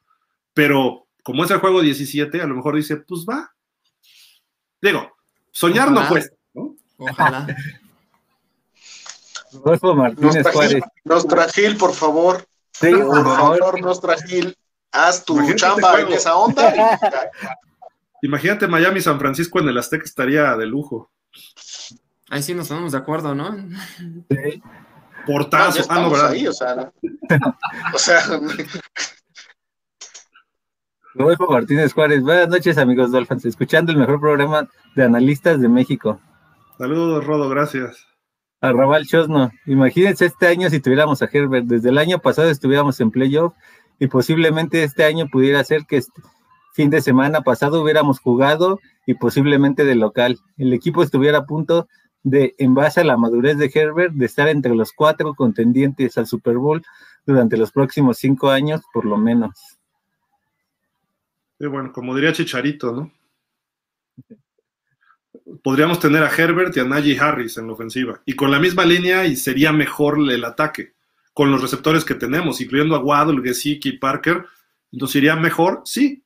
Tampoco seríamos un equipo de Super Bowl. Hoy no pero estaríamos en mejores condiciones, sí. Y esa es la diferencia de tú a Herbert. Y quizás si estaríamos en playoff estos dos años, probablemente un juego más o dos sí nos hubiera dado Herbert. Pero sin Fuller. Eduardo Aguilar, no crucifiquen a Tua. En realidad esta fue su primera temporada. La pasada entre Fitzpatrick y Tua no, no cuenta aún. No estaba dentro del sistema. Pero Eduardo, tampoco debíamos crucificar a Brian Flores, que era su, segunda real, y se lo crucificaron, y los el dueño y el gerente. Sí. O sea, sí cuenta, sí, sí tenemos que contarla, pero con sus limitantes, ¿no? Nada más. Lobo feroz. Ya nos dijeron que Miami lleva cinco Super Bowls, dos ganados, uno a los Files Rojas de Washington y otro contra los vikingos de Minnesota. Sí, hace mucho ya de eso. Eduardo Aguilar, nos está pasando el caso de Bears con Matt Nagy. ¿Pero por qué de Bears, Eduardo? Los Bears estuvieron en tres años de Matt Nagy, dos veces estuvieron en playoff y lo hicieron bien en playoff. O sea, perdieron, sí. no, ganaron un partido incluso a Filadelfia. Sí, le ganaron a Filadelfia. No, perdieron por el pateador con Filadelfia. Ah, falló, ¿no? Sí. y el año pasado le dieron una guerra, pero enorme, a los Santos de Nueva Orleans. En Nueva Orleans. Sí, eso fue, fue increíble. Pablo Carrillo Cosillo, buenas noches, Gil, Javi, Fer, Irra super equipo, pausa de los dos minutos. Lo de Miami fue un espejismo, ya era común de Flores empezar la primera mitad de la temporada mal. Es un buen coach, pero defensivo.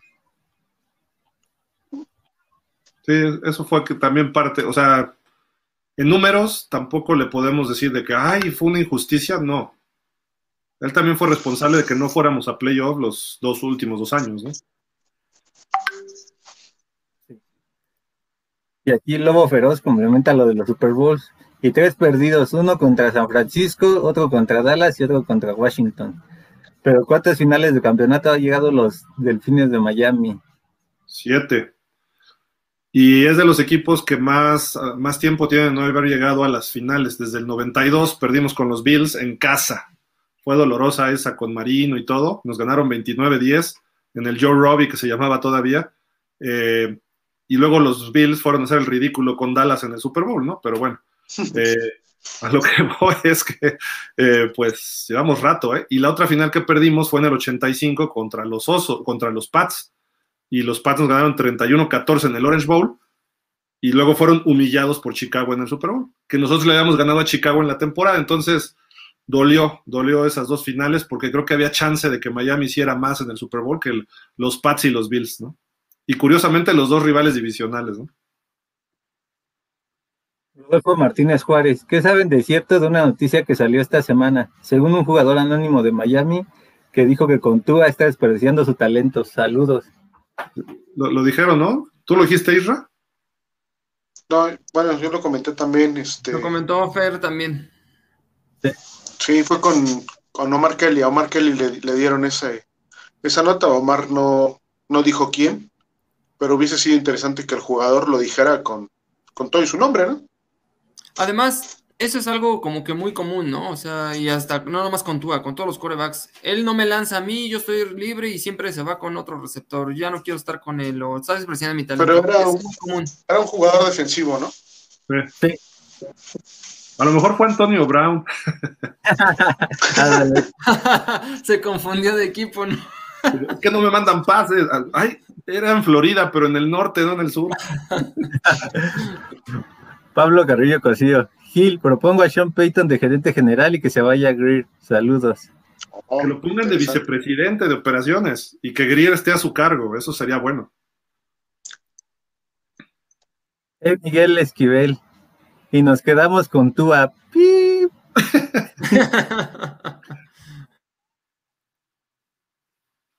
Pablo Carrillo Cosillo. Ya me vi Gil, Sean Payton de coach, junto con Devante Adams y Aaron Rodgers. Todo puede ser posible. ¿Qué opinan? Sería padre. Pero eso dura un año o dos, lo de Aaron Rodgers. O sea, igual tienes que ir por un coreback después, ¿no? Pero podría ser.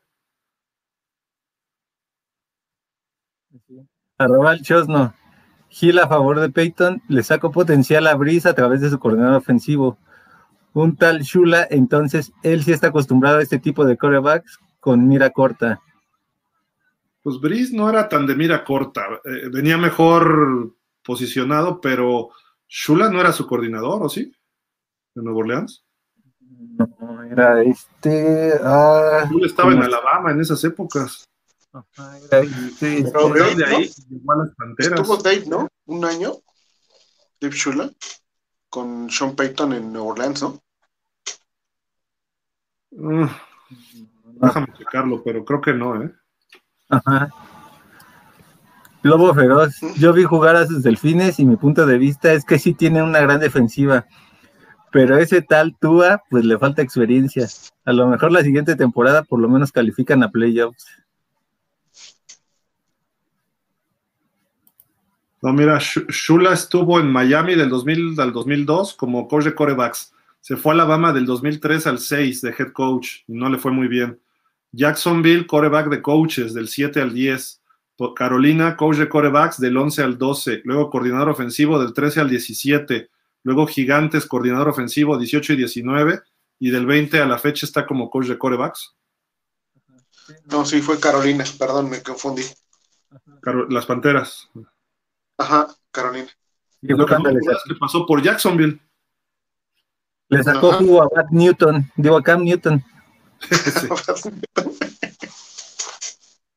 Dale velocidad, Javi, que ahora estamos durmiendo.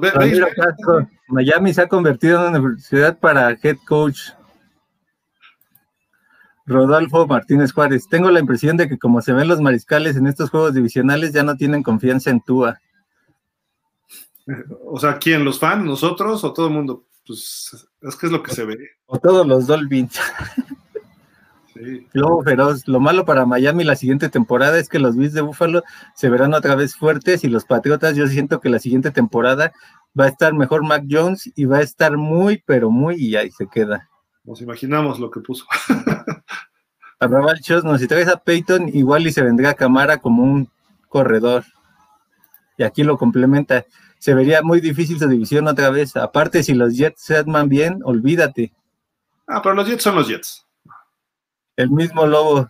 Y ya no hablen mal de Jimmy Garapolo. Cada, vez que hablan mal de él, ganan los 49. Aunque la corrección, mejor si sigan hablando mal de Garapolo. Está funcionando. No estamos hablando mal, son datos nada más. El mismo Lobo. Pobre Jimmy Garapolo, le han de estar zumbando los oídos a ver si no vienen ganando los carneros. Como siempre, él sin merecer llegar a un Super Bowl, pero por otro Super Bowl más para él. Puede ser. Ramiro Castro, a Ross le importa más su alma mater que su equipo, y según es un hombre de negocios. Luis Ángel M. Vallado, los últimos buenos delfines fueron los de 2002 con Jimmy Johnson. No, Jimmy Johnson fue en el 99. Bueno, sí, 2000. Ajá, en el 2002 ya era Wanstead. Ajá, con... yo creo que fue el 2001 el equipo que todavía se metió a playoff, ¿no? Si no mal recuerdo.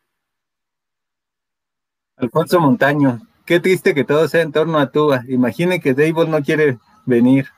Más dudas para Tua. Sí, podría ser. Aquí Luis Ángel pone unas caritas como pensantes. Lobo feroz. Y si al final Jimmy por lo que más trae suerte, a lo mejor Miami sí lo va a querer la siguiente temporada. No. No, gracias. Preferimos la mala suerte de Ross. Ramón Espídala, Miami debe quedarse con Nick Fox como backup. George Hernández, Tua va a ser como Tannehill, después de siete años va a empezar a despegar. Si no le traen a alguien que le pelee el puesto, nuevo head coach, nuevo inicio, lo más probable que sea temporada perdedora. Ay, sí, vos. Jürgen Max, ¿qué opinan de ofrecer a Shaven Howard a la primera selección, la de 49, para subir a una primera selección top 10? Si un equipo dice que sí, harían el trade. no, estás, no es por quién. tu único jugador estrella, Pro Bowl.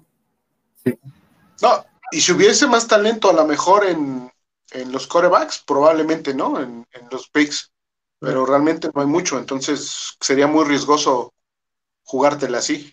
Además, un brinco de la 29, vamos a decir que hay que dar a los, los Niners, al top 10, te piden 3, 4 picks y altos. Y, y el veterano, además, o sea, como cinco jugadores. Sí, no. Rodolfo Martínez Juárez, buenas noches. ¿Qué posibilidad real es que Sean Payton llegara a Miami? Creo que ahorita no. Y lo dijo Fer, ¿no? Tú lo dijiste, Fer, ¿no? Sí, sí, Gil, ahorita al día de hoy no, porque pues bueno, no hay ni siquiera este intenciones de que el coach Payton siga, siga dirigiendo, ¿no? Él dijo que se retiró no sabemos por cuánto tiempo, y lo más probable es que se vaya a una cadena de televisión, entonces creo que no. A lo mejor se ha hecho un año sabático y ya en el 23 pensará. Regresará. entonces, ah, mira, fíjate, ahí está la estrategia. Que contraten a Kellen Moore, que es bien babotas.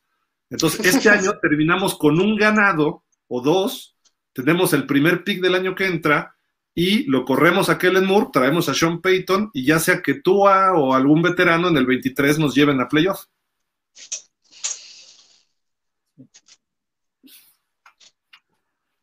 Miguel Darío Pérez Vázquez, con respecto a lo que comentaba que Marino no ganó nunca, ahí hubo también un estancamiento porque pensaban que Marino les iba a ganar todos los juegos.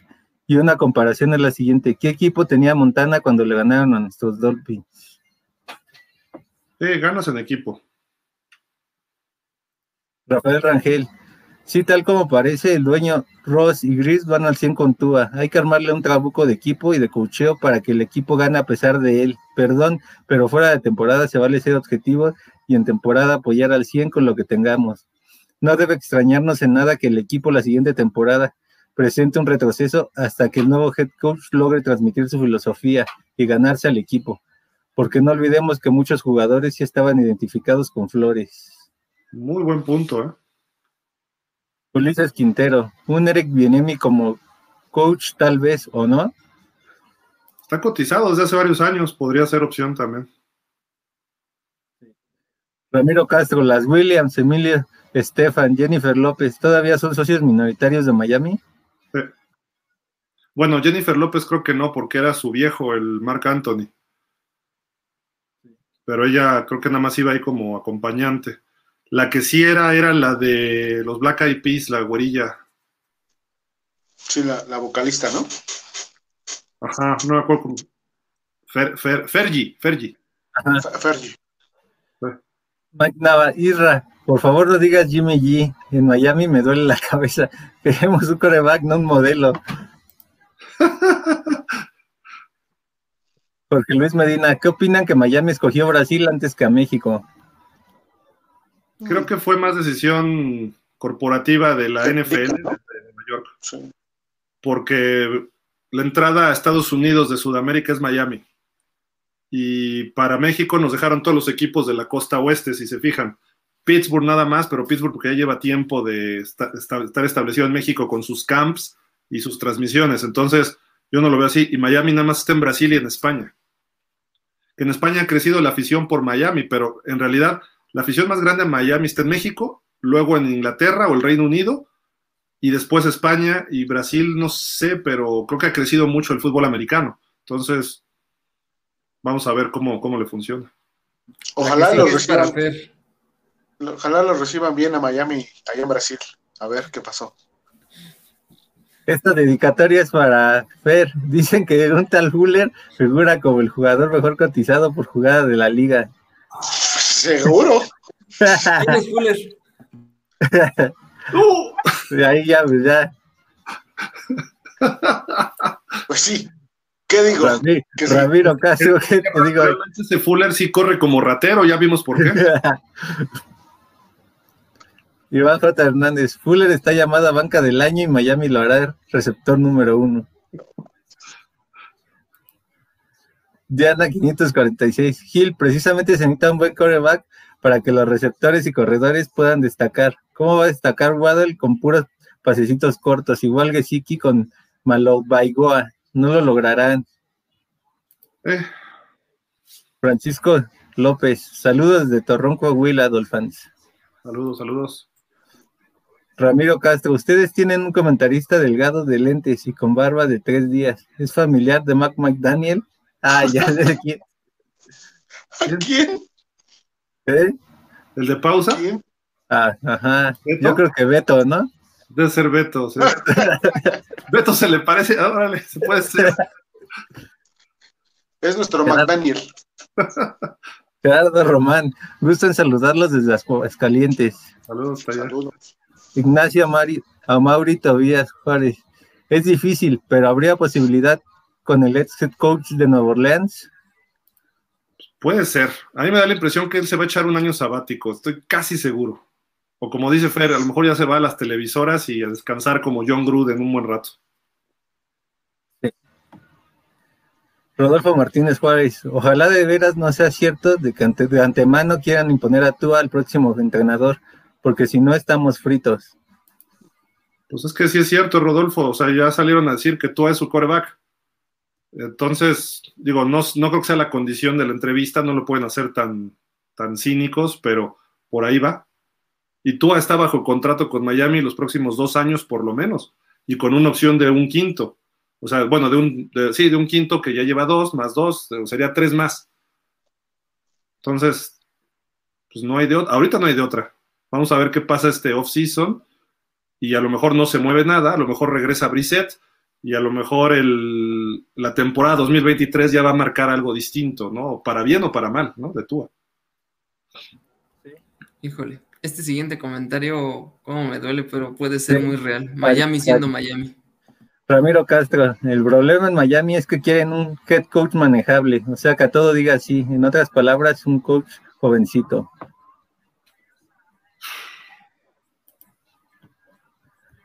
Sin Marta, palabras. Sí, Marta García, ¿se descuidará el equipo con la entrada de la Fórmula 1? ¿Qué piensan? No, No. Sí, ¿no? Yo creo que sí, Gil.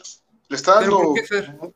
Porque le está dando. Si te das cuenta, Stephen Roll le está dando ahorita prioridad o su punta de lanza de, de su proyecto deportivo es el Gran Premio de Miami. Le está dando muchísimo, muchísimo eh, auge, apoyo.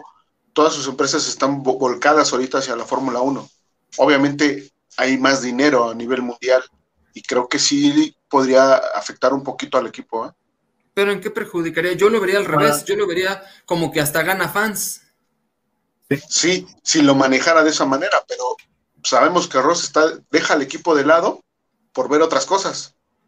para la Entonces, contratación de coach puede ser que ahorita están muy movidos con la Puede F1. ser.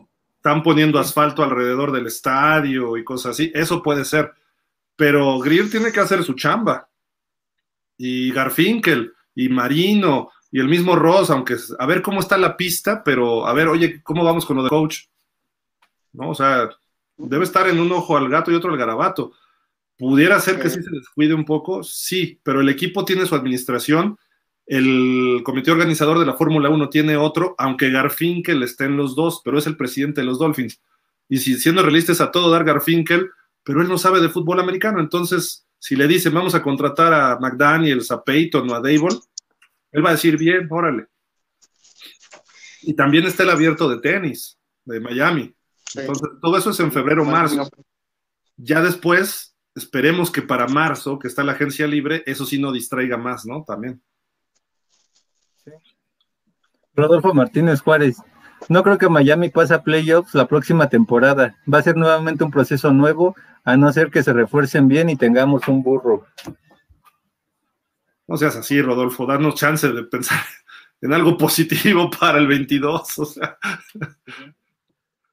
Ramiro Castro, no porque él ya se retiró, pero según yo, no dijo que se retiraba ni nada. Sean Payton. Payton, renunció a los Santos, pero no ha anunciado su retiro de la NFL. Y, si, y si alguien lo quiere contratar, debe haber algunas eh, compensaciones de draft económicas del equipo que lo contrate con los Santos, porque le quedaban tres años de contrato. Entonces, debe haber ahí una, un chorrapatal. Si, si yo ahorita Miami lo quiere contratar, a lo mejor nos quitan dos, tres picks de primera ronda los próximos dos, tres años, una cosa así, no sé, habría que checar eso, ¿no? Pero podríamos perder mucho en ese aspecto. Isaías Mendoza Tejeda, si Tendilfer ganó un Super Bowl que Tua no pueda, no es necesario ese quarterback elite. Sí. Eh, pero qué defensa tenía en ese en ese tiempo Baltimore, entonces no es lo mismo. vamos con nuestra defensa, espérate, espérate. Sí, pero a ese nivel todavía no. Yo creo que le haría falta un, un linebacker, un linebacker y un tackle para detener la carrera. Ahí va, ahí va, aguanta, aguanta. Ignacia Mauri Tobias Juárez, traigan a Rogers para perder consecutivamente la final de conferencia. Que para como estamos, ya quisiéramos estar en esa situación. Ah, bueno, eso sí. Gerardo Román, siempre lo he dicho y lo sostengo. Tua tiene talento e inteligencia, pero le falta físico y carácter. Neon Case, saludos desde Kansas City. Saludos. a las chivas, bien, eso es todo. ¿No? Sí, Jesús Miranda Guadarrama, saludos amigos. Es preocupante porque es esperar otros cinco años con un con un proyecto con Flores. Creo que era de unos dos años. Es molesto porque es difícil aguantar como aficionado. Ya quieres ver ganar a tu equipo. Pues sí. Y aquí, Neo Case, aunque le voy a Miami, pero estamos en Kansas City. Qué padre. ¿Vas a ir a la final? ¿Estuviste en el juego? O si no, bueno, ya imagino el ambiente ahorita en Kansas debe estar vueltos locos, ¿no? Mauro Alejandro Monroy se seña. Somos pocos pero ruidosos. Vamos, Dolphins. Jesús Miranda Guadarrama. Martes de terapia para sacar catarsis emocional. La catarsis. Gerardo Román. Hagamos un ejercicio. Califiquemos físico, talento, inteligencia y carácter de Allen, Herbert, Tua, Burrow. Pues es lo que estamos haciendo, Gerardo. Por eso no nos gusta compararlo, porque no se ve eso. Francisco del Río. Buenas noches, camaradas. Creo que Tua con una buena línea ofensiva sería algo cercano a Murray. Para mí son muy parecidos. Más o menos. Ignacio Macías López. Buenas noches a todos. Javi, dices que Tani Hill se contagió del espíritu de Tua, como dice el señor Medrano. ¿Bien? Está el canasto. Guerrero. No lo había escuchado eso. Ricardo Puebla, en mi opinión, sería bueno como coach Doc Peterson. Tiene mente ofensiva. Sabría escoger un coordinador ofensivo. Cuando tuvo a Jim, a como coordinador defensivo, hizo una buena chamba. Tua se está adaptando. Tuvo buenos juegos de colegial y no lo he visto en la liga, pero tiene con qué ser cumplidor. Solo deben arreglar esa línea de eterna reconstrucción contraten a Mike Muncha como coach de línea. Mm. Ocupan cocheo. Ignacio Macías López, saludos. Pregunta, ¿cuál línea ofensiva era la mejor, la que llegó a tener Tannehill o la que tiene actualmente Tua? Porque Tua van dos veces que se queda a nada de entrar a playoffs. Sí, de acuerdo. Francisco del Río, el juego de la temporada pasada se dieron uno a uno y lo ganó Tua. ¿Ah? Yo creo que de Murray y Tua. De Herbert. O de Herbert, ajá. a los dos, porque a los dos les ganó. Rodolfo Martínez Juárez. Burro, Burro no jugó, estaba lesionado. A, Herbert y a Murray, ¿no? Ajá, ah, Murray. Murray. Perdón. Rodolfo Martínez Juárez, ¿por qué querrá tanto a Greer este Ross? ¿Le estará dando toallache? Tifosi Atsuri, discúlpeme, pero tampoco es el año 3 de Tua, empezará siendo el año 2. Realmente sería el 3, pero por no haber tenido una primera temporada completa, pues lo puedes considerar el 2. Por número de juegos, ¿no? Ajá. Juan Aniquilador López. Llevamos tres horas y cuarto de programa. ¿Les parece si ya este, leemos dos más? Digo, porque ya es mucho, ¿no? Ya son las once y cacho, mucha gente trabaja mañana. Está padre y todo, pero mejor ya cerramos, ¿no? Porque sí, este. Veo que me faltan muchos y disculpen ahora sí que no leamos todos, pero tres horas y cuarto, pues ya como que cambiamos, ya, ya aparecemos en el tenis, ¿no? Cuando dice cambio de pelota.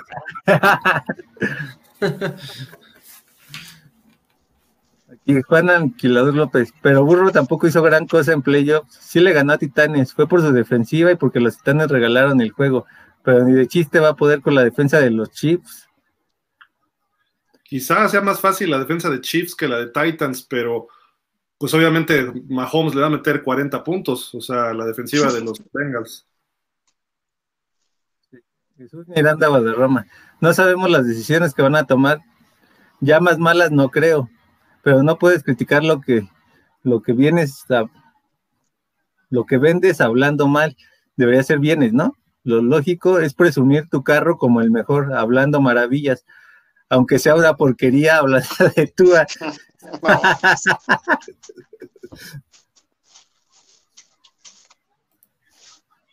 ¿Le sigo, Gilo? Sí, échate dos, más, dos, tres más, así ya nomás, ¿no? Para. Rodolfo Martínez, ¿cuánto tiempo creen que le aguantarán más? A Tannehill sin lograr un campeonato? Esa es buena. Una pregunta. Yo, si fuera Tennessee, ya estaría buscando otro coreback. Sí. Dejando a Tannehill, pero ya empezar a empujarlo, ¿no? Así como que órale. Ignacio Macías López, buenas noches. Los que apoyamos a Tua hablamos de las cosas buenas que tiene y las que podría mejorar, pero el mismo Tua estará consciente de todo esto.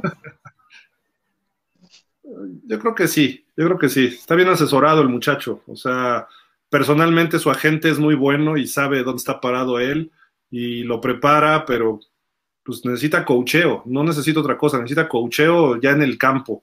Y eso es, ojalá y se lo dé ya a Miami. David Ruiz, ni Miami sabe qué va a elegir. Sí, no. Yo creo que todavía no sabe, no se definen. Uri Rey, saludos desde Saltillor.